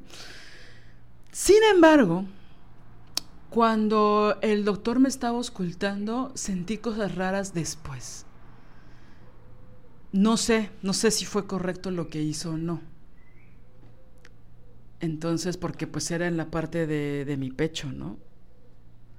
Entonces, tal vez sí, no lo sé, me gustaría hablar con una especialista, ¿no? Pero eh, pues es que era, era un contacto donde pues era a la altura de mis senos y bueno, me estaba revisando las costillas, ¿no? Entonces, no sé, lo que sí fue y me enojé y tal, fue que cuando me, mandó a hacer unos rayos X. Fue muy breve lo que hizo, ¿no? Pero no sé, hubo ahí como algo incómodo, ¿no? Que es algo que es fuerte porque con las doctoras nunca me ha pasado algo así, ¿no? Jamás este, incluso de checar, ¿no? Si tienes cáncer, ¿no? Y tal. Eh, o si hay algún bulto extraño en los senos y que te, ¿no? Que te revisan y que, ¿no? Primero de un lado y luego del otro y levantas el brazo y todo eso. Jamás lo he sentido así ni con enfermeras ni con doctoras, ¿no? Hasta ahorita. Toco madera. Pero ahí fue como extraño. Y luego en la misma clínica me mandó a hacer unos rayos X y pues tenía que desnudarme de tórax, ¿no? Bueno, del, del tronco del pecho. Y entonces estaba un técnico. Yo fui sola. Y él me dijo, no, es que te tienes que hacer un poco más allá. Yo tenía una bata y tal, entonces me lo tuve que descubrir cerca del aparato. Y me dijo, no, mira, te acomodo. Y yo dije, no, no me acomodes. Explícame cómo es. Pero él como que, ¿no? Como que se asustó. Y no, no, no, o sea, yo lo que estoy diciendo, pero él ya iba a tocarme el seno izquierdo, ¿sabes? Y yo así de, no me toques. ¿Me tienes que explicar cómo es? ¿O llamo a una enfermera o qué hacemos? No, no, no. No, y se puso mega nervioso, ¿no? El mismo. Ajá. No, no, no, era un técnico. O sea, no era el doctor, el doctor ni estaba. Pero él así como, como si fuéramos amigos, como si fuera mi pareja. No sé, así como, no, mira, te explico. Y ya me iba a tocar el seno y es como, no, güey. No me toques, explícame cómo, en qué postura me tengo que poner. Porque no es que me iba a tocar el hombro, ¿me explico? O sea, entonces me explicó, es decir, es una serie de cosas que estaría chingón que te dijeran, mira, ¿no? Cuando haces este procedimiento tal, cuando haces así tal, que cuando he ido con ginecólogas privadas me dicen, mira, voy a hacer esto, ahora voy a hacer esto. En la pantalla vas a ver esto, voy a meter, ¿no? Con muchísimo cuidado esto y entonces ahorita se va a abrir, vas a sentir molestia, ¿no?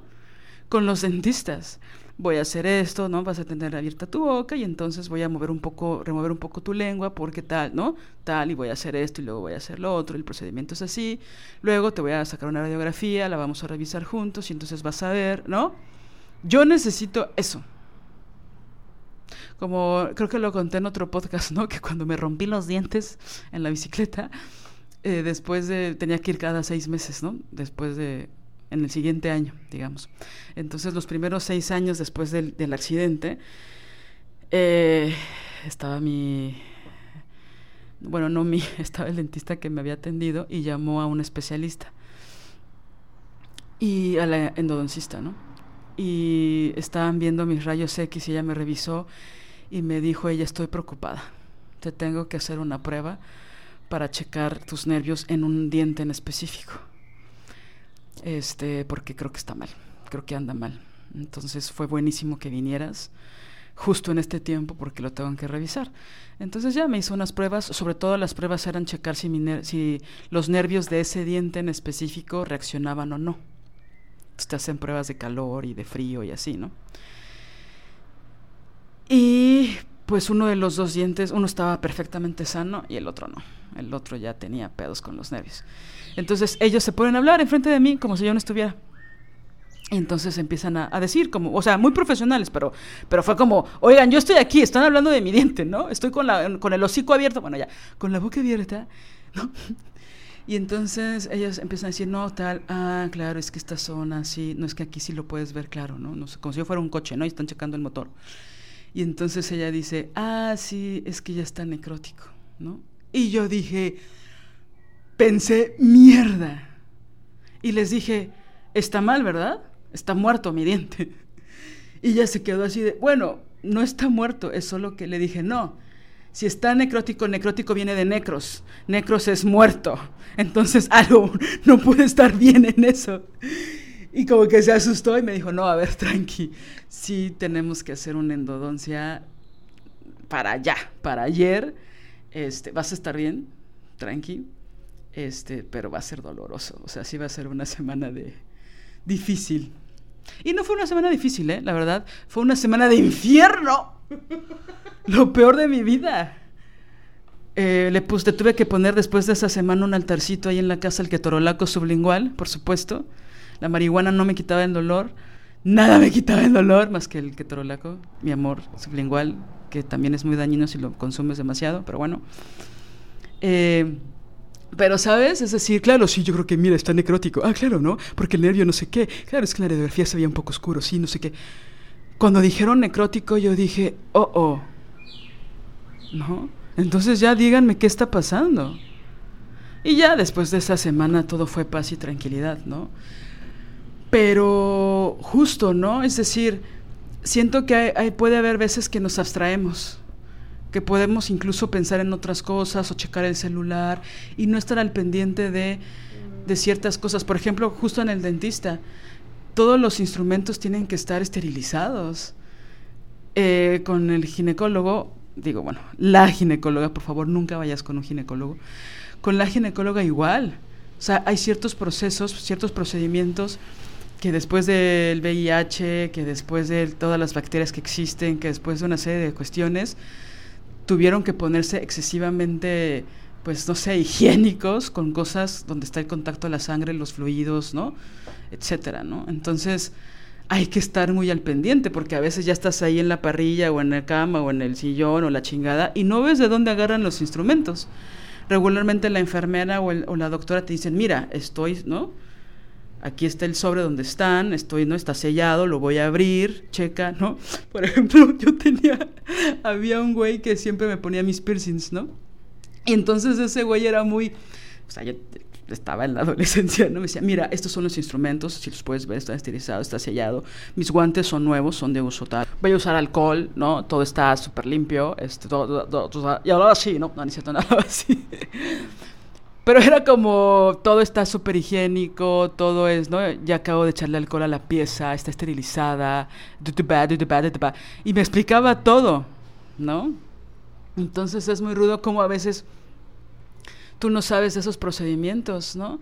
Yo sé algunas cosas porque me ha tocado eh, doctores o doctoras que me han dicho, ¿no? Mira, esto tiene que estar esterilizado, esto está limpio, esto tal, los guantes son de primer uso, voy a usar un tapabocas tal, entonces no sé qué, ¿no? Que pues por ley, ¿no? Entonces estaría bueno que, que si existen esos reglamentos, hacerlos públicos, ¿no?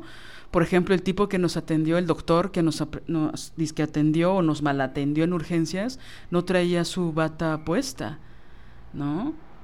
Entonces es como, según yo, tenían que usar siempre la bata con manga larga. Pues sí, para que ellos no se manchen su ropa, pero también da una cosa de, profesionalismo, ¿no? Entonces entras, hay un tipo ahí con unos jeans deslavados y que te dice, hola, buenas tardes, soy tu doctor. Es como, ok, sí, sí es una gripa, pero la verdad es que si tengo el hueso expuesto un poco me da miedo, Porque si no tienes ganas de ponerte una bata, tal vez no tengas ganas de acomodarme bien el hueso, ¿no? o sea, es decir, yo sé que muchas veces pueden ser imaginarios, pero también es como, o puedes pedir tus tacos de cochinita pibil, ¿no? Mientras estás con una paciente, ¿no? Entonces, esas actitudes que son antiprofesionales, pues se van notando en muchos momentos. Entonces, bueno, era una fractura, hubo que poner férula, que después nos enteramos en otro hospital que en realidad era un yeso lo que necesitaba, pero bueno.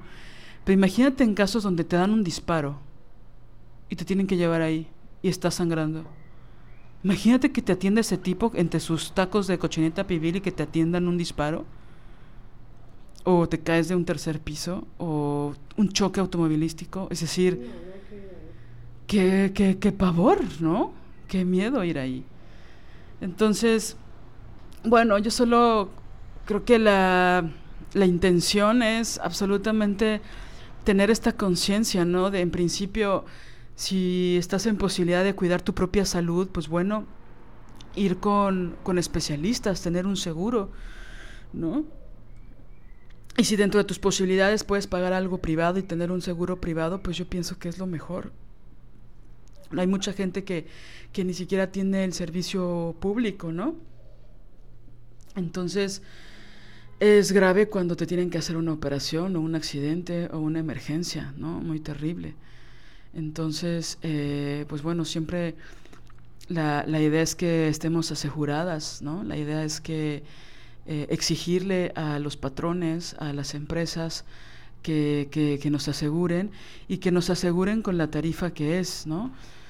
Porque eso es muy común que luego te aseguran por el mínimo y eso te afecta a la larga en tu pensión, ¿no? Entonces hay formas de saber eso. Ahora que ya está la aplicación del IMSS que puedes descargar en tu teléfono, ahí puedes ver cuántas semanas llevas cotizadas, eh, con cuánto dinero, con cuánto, no dinero, perdón, cuál es la cantidad de sueldo que ha puesto el patrón al registrarte en el IMSS. Y ahí lo puedes verificar y desde cuánto tiempo. ¿eh? O tú misma. Ah, sí, o tú misma, claro, eh, como trabajadora independiente puedes registrarte, ahí pones tu sueldo y te arroja la cantidad que tienes que pagar mensualmente. Y como decíamos hace un rato, no solo eh, te cubre todo el seguro médico, sino también te cubre las semanas cotizadas, ¿no? Entonces eso a la larga es bueno, porque si a lo mejor nunca ocupas el seguro, este, porque tienes la posibilidad de, de una salud chingona o de pagarte en otro lado, bueno, tú sigues cotizando. Y cada semana cotizas y cada mes y cada año. Entonces eso a la larga está chingón, ¿no? Porque esas semanas cotizadas no se pierden. Entonces, bueno, ya estamos en una edad donde hay que hacerlo. O sea, si tienes 29 años, hola, ¿qué tal? Buenas tardes, ya vas tarde, mana. O sea, tienes que hacerlo ya. Si tienes 42, no te estreses, no te preocupes, hazlo hoy, hoy mismo. Ponle pausa al podcast y busca trabajadores independientes IMSS en Google y le das enter y ahí te va a indicar. La verdad es que es muy un proceso súper sencillo, no es nada engorroso, todo es en línea. Háganlo. Y si estás asalariada, bueno, es indispensable que este, tu patrón o tu patrona te den de alta, ¿no? Sobre todo porque ya, gracias Andrés Manuel López Obrador, están quitando el outsourcing. bueno, sé que no es gracias a él y lo estoy diciendo con mucha ironía, pero es, es importante que ya desaparezca el outsourcing, es una cosa horrible. Entonces, bueno, justo pensamos que el objetivo primordial de este episodio es tomar conciencia de, de, la importancia de nuestra propia salud, ¿no? Y que muchas veces incluso los doctores de cabecera o de confianza, pues tampoco hay que creerles todo al 100%, hay que tener siempre pensamiento crítico, ¿no? Y decir, a ver, ¿no? No subestimes lo que te estoy diciendo o eh, hay que hacer otro tipo de procedimiento, ¿no? O buscar otras opciones a veces, ¿no? Depende del caso, ¿no? Eh, ¿Algo más que quieras agregar para cerrar este episodio? Eh, quería nada más, eh, no, nunca he contado lo de la mamografía, ¿verdad? Eh, bueno, sí, lo del... que, que, Pero todavía no sé. Ah, es verdad. Bueno, igual hay ahí una anécdota de, se las cuento rapidísimo, de un, me hice mi primer mamografía de la vida, este, y pues estaba nerviosa porque las mujeres que ya se la habían hecho me decían que era un procedimiento doloroso. Em, y pues iba con eso y por todo esto que les he contado el día de hoy, eh, pues yo siempre busco que haya una acompañante, ¿no? El chiste es que pedí, el, el que me iba a hacer la mamografía era un chavo, yo pedí un acompañante, y de pronto viene la, como la jefa de ahí de ginecología y me dice, eh, ahorita no tenemos eh, alguien, una enfermera, eh, que, esté presente. Y yo le dije, me dice, y su familiar no puede entrar, tiene, porque, por, no, o sea, no puede entrar al procedimiento. Entonces le dije, bueno, como la verdad yo ya me lo quería hacer, no, y no me quería esperar un mes más en lo que me dieran una cita y tal, dije, bueno, eh, ¿sabe qué? Hágamela, hágamela, aunque no haya enfermera, ya.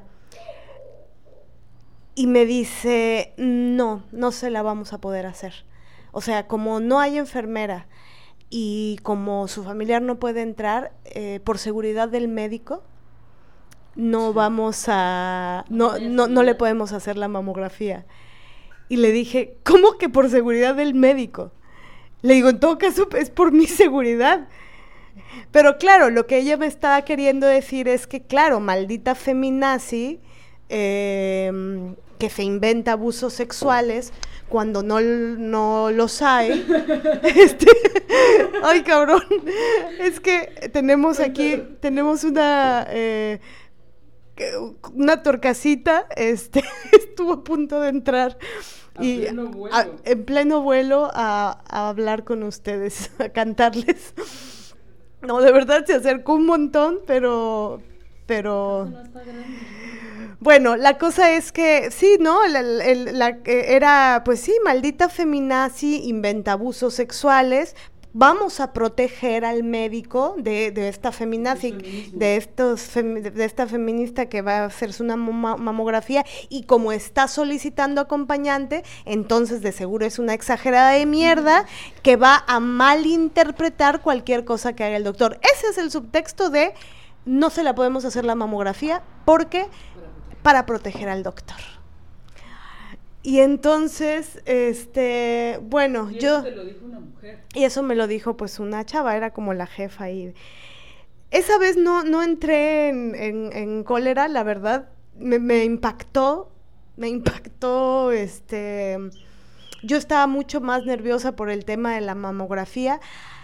Al final le, yo le, le expliqué, le dije, bueno, pero también es por mi seguridad. Es decir, ¿Por qué cree que pido un acompañante? Pido un acompañante porque yo ya he tenido experiencias de, eh, de malos tratos, ¿no? Y se la voy a contar. Y que, que se la cuento. Ah, sí, se la conté. Y le dije, y adivine qué. Este. Bueno, se, se la conté, pues. El chiste es que. Eh, Ah, muy curiosamente le dije, y adivine qué, quien me hizo eso fue una doctora.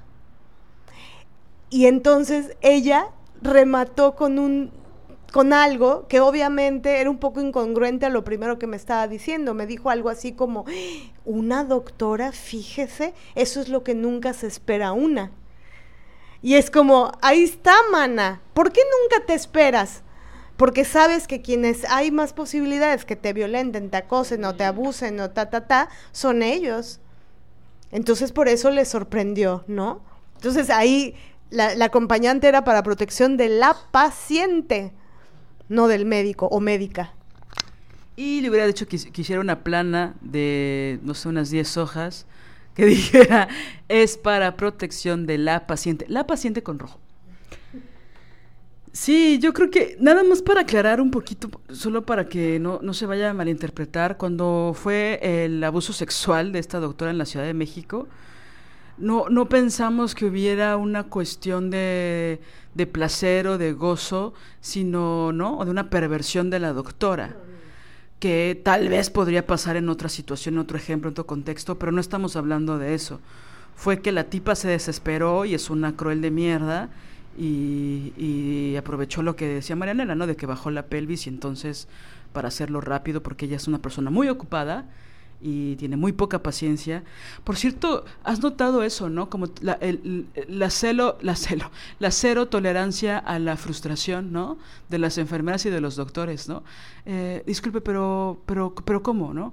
Pues así, pues obvio, así, ¿no? Que no puedes ni preguntar nada y no siento que hay algunos procedimientos que son tan sencillos que lo, los han vivido millones de veces o miles de veces, que no te los quieren explicar porque son muy obvios para ellos y para ellas, pero pues una es la primera vez que va, ¿no? Entonces, pero bueno, solo era la aclaración, ¿no? De que esta doctora no hubo una perversión sexual de su parte, o bueno, no declarada, no evidente, sino que más bien fue su desesperación y su agresividad la que, lo, la, que la llevó a hacer una acción de ese tipo. Sí, y su abuso de poder, ¿no? Eh, sí, yo, yo pienso que hay, hay, otro argumento que me molesta mucho, que es como este de, eh, bueno, pero es que ellos, ellos viven tanto dolor, ellos ven tanto dolor que obviamente pues tienen que volverse fríos. Y es como, no, yo no sé si fueron empáticos alguna vez. Y, y yo, yo puedo entender que, haya momentos en donde se sobrepasan, ¿no? ¿Por qué? Porque el mismo sistema de salud está jodido. Entonces, no les pagan bien, este, hay explotación, un montón de cosas. Pero eso no te da justificante para que tú maltrates a alguien que está vulnerable o que tiene dolor. ¿No? Una, una cosa que también pasó, que fue de las más choqueantes, y ya ahora sí para, para ir cerrando, bueno, han pasado más en realidad, hay un par de anécdotas más, pero que son tan, tan, tan dolorosas que hemos decidido no contarlas. Em, en otro momento será o de otras formas. Que estábamos eh, ya nos habían pasado a piso la pareja de mi mamá, mi papá político, este, estaba hospitalizado y bueno, estábamos haciendo turnos para, pues, para cuidarlo. Y en una noche que me tocó quedarme, junto a su cama eh, había, estaba una señora. ¿De qué Una señora como de yo creo unos 70 años tal vez, estaba llorando de una forma, yo no podía estar ahí escuchándola. O sea, no, yo no podía comprender que, que estuviera llorando de esa manera y que nadie hiciera nada y yo no, no podía hacer algo, o sea, no, yo, o sea, yo a, lo que me refiero con que yo no podía estar ahí escuchándola es no me podía quedar de brazos cruzados, escuchando su, su llanto de dolor y de angustia brutal que tenía, pero de dolor. Entonces me paré y, fui a buscar, este, fui con la enfermera, le dije, oiga, este, era un enfermero, oiga, este, la señora está, tiene muchísimo dolor, por favor, hagan algo. O sea, eh, no, es que ya, ya, ya se le atendió. Pero es que, ¿cómo es posible? No, que no, que no. Eh, tiene que ir. Eso, y me dice, ¿es usted su familiar? No, no soy su familiar. Pero no necesito ser su familiar. Estoy escuchando cómo le duele. Y lleva no sé cuánto tiempo gritando, llorando de dolor este, bueno, tiene que bajar a la, pasar por la caldera del infierno, cuatro pasos para arriba, para abajo, el elevador a la derecha, a la izquierda, y bueno, y ahí en no sé dónde están los enfermeros, que son el que, ahí está el que se encarga de esa cama. Entonces, o los doctores, no sé si me dijo enfermeros o doctores. Bueno, el chiste es que bajo, eh, toqué la puerta, abro, estaban en un cuarto así súper chido, climatizado. Y, es, decir, bien, todo bien. Pero estaban... Eh, no, no estaban jugando póker, pero, pero estaban eh, como unos escribiendo en una computadora, otros estaban como bebiendo refresco y tal. Y le digo, hola, este, yo tengo un paciente en la cama tal, eh, vengo porque la paciente de la cama tal está acusando muchísimo dolor eh, tiene muchísimo tiempo llorando. Eh, entonces le expliqué, ¿no? Y el tipo lo que hizo, nuevamente, fíjate, de eso no me acordaba, se empezó a reír. Así, a reír, a reír, a reír, una sonrisa de oreja a oreja, burlándose, y me dice, no, no necesariamente es dolor. Que digan que es dolor, que, que, que lloren, no necesariamente es dolor. ¿Y qué es? Ajá. Y, y le dije, ¿me puedes responder una pregunta? ¿Por qué te ríes, eh? O sea, ¿por qué si yo te vengo a decir que hay una señora que está llorando y no es un llanto de alegría? Suena a que le duele, se está quejando. ¿Qué te da risa? Y entonces así ya como que se dejó de, sonreír, le sacó de onda y, le, y me dice, em, Dice, no, no, no, no me da risa nada, solamente que, que no necesariamente porque se quejen es que les duele. Y entonces es como, ¿y, entonces qué es? Lleva muchísimo tiempo llorando. ¿Es usted su familiar? No, no soy su familiar. ¿Y qué?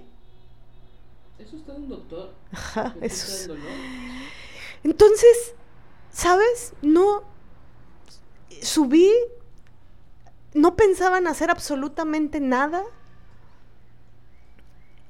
Y lo único que atiné a hacer eh, era, porque también vomitaba sangre, tenía ahí el, bueno, uno de esas cosas que ponen de metal y, y vomitaba sangre, ¿no? El chiste es que estaba angustiada también, ¿no? Y lo único que pude hacer fue hablarle. No, porque no sabía qué otra cosa yo podía hacer, ¿no? No, es decir, no tenía las herramientas, los conocimientos, no sabía. Entonces le empecé a hablar, le decía, este, ya, mire, tranquila, eh, ahorita va a venir, eh, ahorita va a venir la doctora, eh, vamos a respirar, y le empecé a hablar con ternura, con un poco de ternura. No con un poco, con ternura, pues, ¿no? Y después de un ratito empezó como a tranquilizarse. Em, entonces, estar hospitalizada es cabrón porque no sabes, el tiempo corre diferente. Tal vez llevas un día y sientes que tienes una eternidad ahí. Es muy duro. Y si aparte tienes dolor y aparte, este, ¿no? Y, de pronto oí, también en otro momento a un enfermero como regañándola. O sea, está cabrón. Yo ese día eh, me di cuenta que, que está cabrón dejar a los pacientes solos. O sea que sí es muy importante que en la medida de las posibilidades, que si tienes a alguien en piso, este, siempre esté acompañada o acompañado, porque a veces se pasan de lanza, ¿no? Entonces, está cabrón, está muy cabrón. Y, y bueno, esto tiene que ver con, la desesperación y la rabia que nos da la, la crueldad y la mala leche, ¿no? la falta de compasión, la falta de ética, la falta de empatía. Estaba pensando ahorita cómo es la representación de los médicos en las series de televisión, ¿no? Mm. En tu, en tu Grey's Anatomy, en tu ER, en tu Doctor House, en tu Chicago Hope. Estas series donde ponen a los médicos súper comprometidos, ¿no? Súper entregados, sacrifican sus vidas por curar a un paciente que acaban de conocer eh, cogen en, todas las veces, todas las veces este, posibles, en todos los lugares posibles, pero, pero aún así, ¿no? Que esa es la lógica de Grey's Anatomy, ¿no? Y aquí ya van a quitar el podcast porque sé que muchas aman Grey's Anatomy, la telenovela de Grey's Anatomy. Pero bueno, o sea, me refiero a que no estoy criticando verla, sino que se hace una representación de los doctores de lo que debiera ser la ética y el profesionalismo, ¿no? De de cómo debieran ser los comportamientos, de la entrega, del apasionamiento incluso, ¿no? De, que ser cirujano es lo más importante este, en una clínica o estas series de urgencias, ¿no? Donde, o Doctor House que lo sabía todo y bla, bla, bla. Y siempre era una enfermedad autoinmune y bla, bla, bla. Pero que en la realidad, cuando ves a estos doctores, es muy fuerte esa pregunta de, ¿usted es su familiar? ¿no? Es como, ¿y a ti qué te importa? ¿No? Si ni la conoces, ¿qué te importa si si se muere o no, si vomita sangre, si llora? ¿A ti qué te afecta? ¿No? O sea, es de unos niveles de crueldad antiética, de falta de profesionalismo, de no tener humanidad, ¿no? De decir, es que dan ganas de decir, sí, sí es mi familiar, ya. Este, ¿le vas a atender o no le vas a atender o cómo va a ser, no? Entonces se supone que estás en una promesa, ¿no? Y tal, o sea, es, es muy cruel ver todo eso porque yo creo que esas series de televisión en algún momento hasta pueden emocionar, ¿no? Supongo que hay mucha gente que incluso se, se fue al área de medicina por ese tipo de series. Y pues la realidad siempre fue otra, ¿no? Ha sido otra. Pero bueno, em, muchas gracias, Marianela, por contestar estas preguntas. Ha sido como todo un viaje, pues doloroso, también que ha provocado mucha rabia, pero creo que estos niveles de conciencia son importantes, ¿no? Si, saber que una puede entrar de ciertas formas y, e ir lo más no sé, lo más armadas posible, o no sé cómo decirlo, lo más preparadas posible para esas situaciones, porque a veces pues son de un día para otro, de un momento a otro, ¿no? Donde muchas veces no tenemos el control, ya sea sobre nuestro cuerpo, en situaciones de accidentes, etcétera, como de las personas que queremos, ¿no? Entonces, nunca sabes cuándo te vas a caer o alguien va a chocar o no sé, alguna operación de, emergencia, etcétera. Entonces es bueno saber estas cosas, creo, para, para prepararte, para estar preparada y, y sobre todo no dejarnos, ¿no? Creo que lo más común, lo más desafortunadamente normal es, es eso, ¿no? No cuestionarlo, pensar que no podemos cuestionar, pensar que así son las cosas, normalizarlo. Y es muy fuerte, ¿no? Ya hemos hablado de la de la violencia obstétrica, de la violencia contra las mujeres que están pariendo, ¿no? Antes, durante y después de parir, violencia tras violencia. Y también cómo son violentos con las infancias, ¿no? Y con las personas mayores, es decir, es fuerte ver eso, es terrible porque pues, ¿no? Una sabe que probablemente lleguemos a esas edades donde si alguien no te acompaña, si alguien no se pelea, si alguien no va por la farmacia, comparte no sé qué cosa, o va por unas chanclas y te operan, es decir, está muy cabrón, ¿no? Que por cierto, pues no sé, pienso en esas ocasiones en que esta vez que estuvimos en la sala de emergencias, que estaba este chiquito, ¿no? Como de cuatro años, llorando y llorando y llorando, que era pues de dolor, ¿no? Parecía que era de dolor la mamá ya estaba desesperada, no lo atendían. Y cuando finalmente, por, momentos se durmió, pero después despertaba, se despertaba llorando. Y cuando por fin lo atendió este tipo en el cambio de turno, porque hay que esperar a que hagan el cambio de turno y tal, la, la mamá salió fúrica, ¿te acuerdas? Con el hijo en brazos. Es decir, híjole. El, el mismo que no quiso revisarle la cadera a mi a mi tía una, la, el pacientito antes, este, la, la, chava salió, la mamá salió fúrica, porque seguro le hizo algo a este cabrón que también a ella le, la, pues, le dio rabia, ¿no? Sí, entonces, pues bueno, también creo que no hay que ser indiferentes ante esas situaciones, ¿no? Es decir, creo que así como nos gusta que nos defiendan, también sería bueno defender a otras personas, ¿no? Porque también en esos espacios de espera se han hecho alianzas, ¿no? O, no sé, camaradería con otras mujeres de su paciente que tiene y es que yo hay tantas experiencias, por ejemplo, ahora sí que ya para cerrar, una vez que mi mamá tuvo una caída muy fuerte y que estábamos en urgencias esperando, finalmente uno de esos días que estuve esperando, eh, le pregunté a una doctora, estaba a punto de hacer la hora de visita, así, pero a punto, ya faltaban cinco minutos, ya estábamos formadas para entrar a ver a, a nuestras pacientes, éramos puras mujeres, por cierto, y le pregunté a la doctora, pregunté quién era la doctora, me dijeron tal, está ahí, y me acerqué y le dije, quiero saber cómo está esta paciente. Ya sé que ahorita la voy a ver, pero quiero que me diga qué tiene, si está bien, si hay que operar, si hay que quedar, qué, qué. Y ella me dijo, bueno, yo fui con, una, con un tono amable y ta, ta, ta. Y me dijo, no te preocupes, ahorita la vas a checar, este, está bien, hoy sale. Tuvimos que poner unas puntadas, va a tener que usar ciertas cosas, pero está bien, o sea, hoy sale caminando. Ah, ok, muchas gracias. Y en los cinco minutos en los que tenía que entrar a verla, que aparte verla me rompió por toda la precariedad y por la incomodidad en la que estaba ella y todos los pacientes en esa sala, y aparte llegué y me dijo, me siento mal porque no he desayunado, mira la hora que es, muero de hambre, y bueno, casi arranco cosas de las paredes porque eran las 10 de la mañana y mi mamá no había desayunado, ¿no? Pero pensé en esta tristeza, o sea, me puse a llorar horrible y no quería que se me notara porque iba a ver a mi mamá, ¿no? Tenía que ser como, ¿cómo estás, ma? ¿No? ¿Sabes?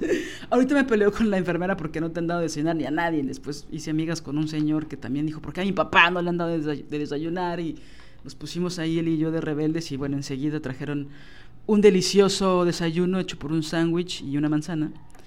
Este, pero me puse a llorar muy fuerte porque dije, wow, está sana, ¿no?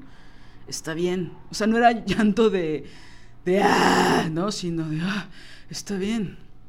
Y entonces se acercó una señora ya grande, como de unos, no sé, 70, 75, a decirme, no permitas que tu paciente te vea así. Tranqui, tranquilízate. Y yo no le podía decir, no, estoy contenta. No le podía decir porque estaba llore y llore recargada en la pared. Y ella me decía, me empezó a acariciar así, súper chingona la señora, ¿no? Y me dijo, tranqui, tranqui, todo va a estar bien. No sé cuál sea la situación, pero piensa positivo este, no me dijo nada religioso, lo cual fue bonito. y me dijo, tranqui, porque ahorita tu paciente está en una situación bien vulnerable y si te ve así, se va a desanimar mucho. Entonces trata de componerte, ¿no? Y ya cuando pude hablar, que pasó un buen rato, le dije, no, estoy contenta porque mi mamá está bien, ya hablé con la doctora y está bien, entonces estoy contenta porque hoy me la llevo. Y ya me dijo, ah, qué bueno, ¿no? Pero, o sea, son situaciones en las que estás muy vulnerable. Donde, nada, que a tu mamá no le den de desayunar, si está cabrón, si es fuerte. Eh, que tengas que estar toda una noche y que no te digan qué hasta el otro día, es fuerte. ¿no? Y no estoy diciendo, la quiero ver cada media hora, quiero saber, porque sé que luego eso entorpece este, ¿no? la relación con el médico y que la doctora tiene que estar ahí. Pero una noche de espera sin saber nada, híjole con el frío, con, ¿no?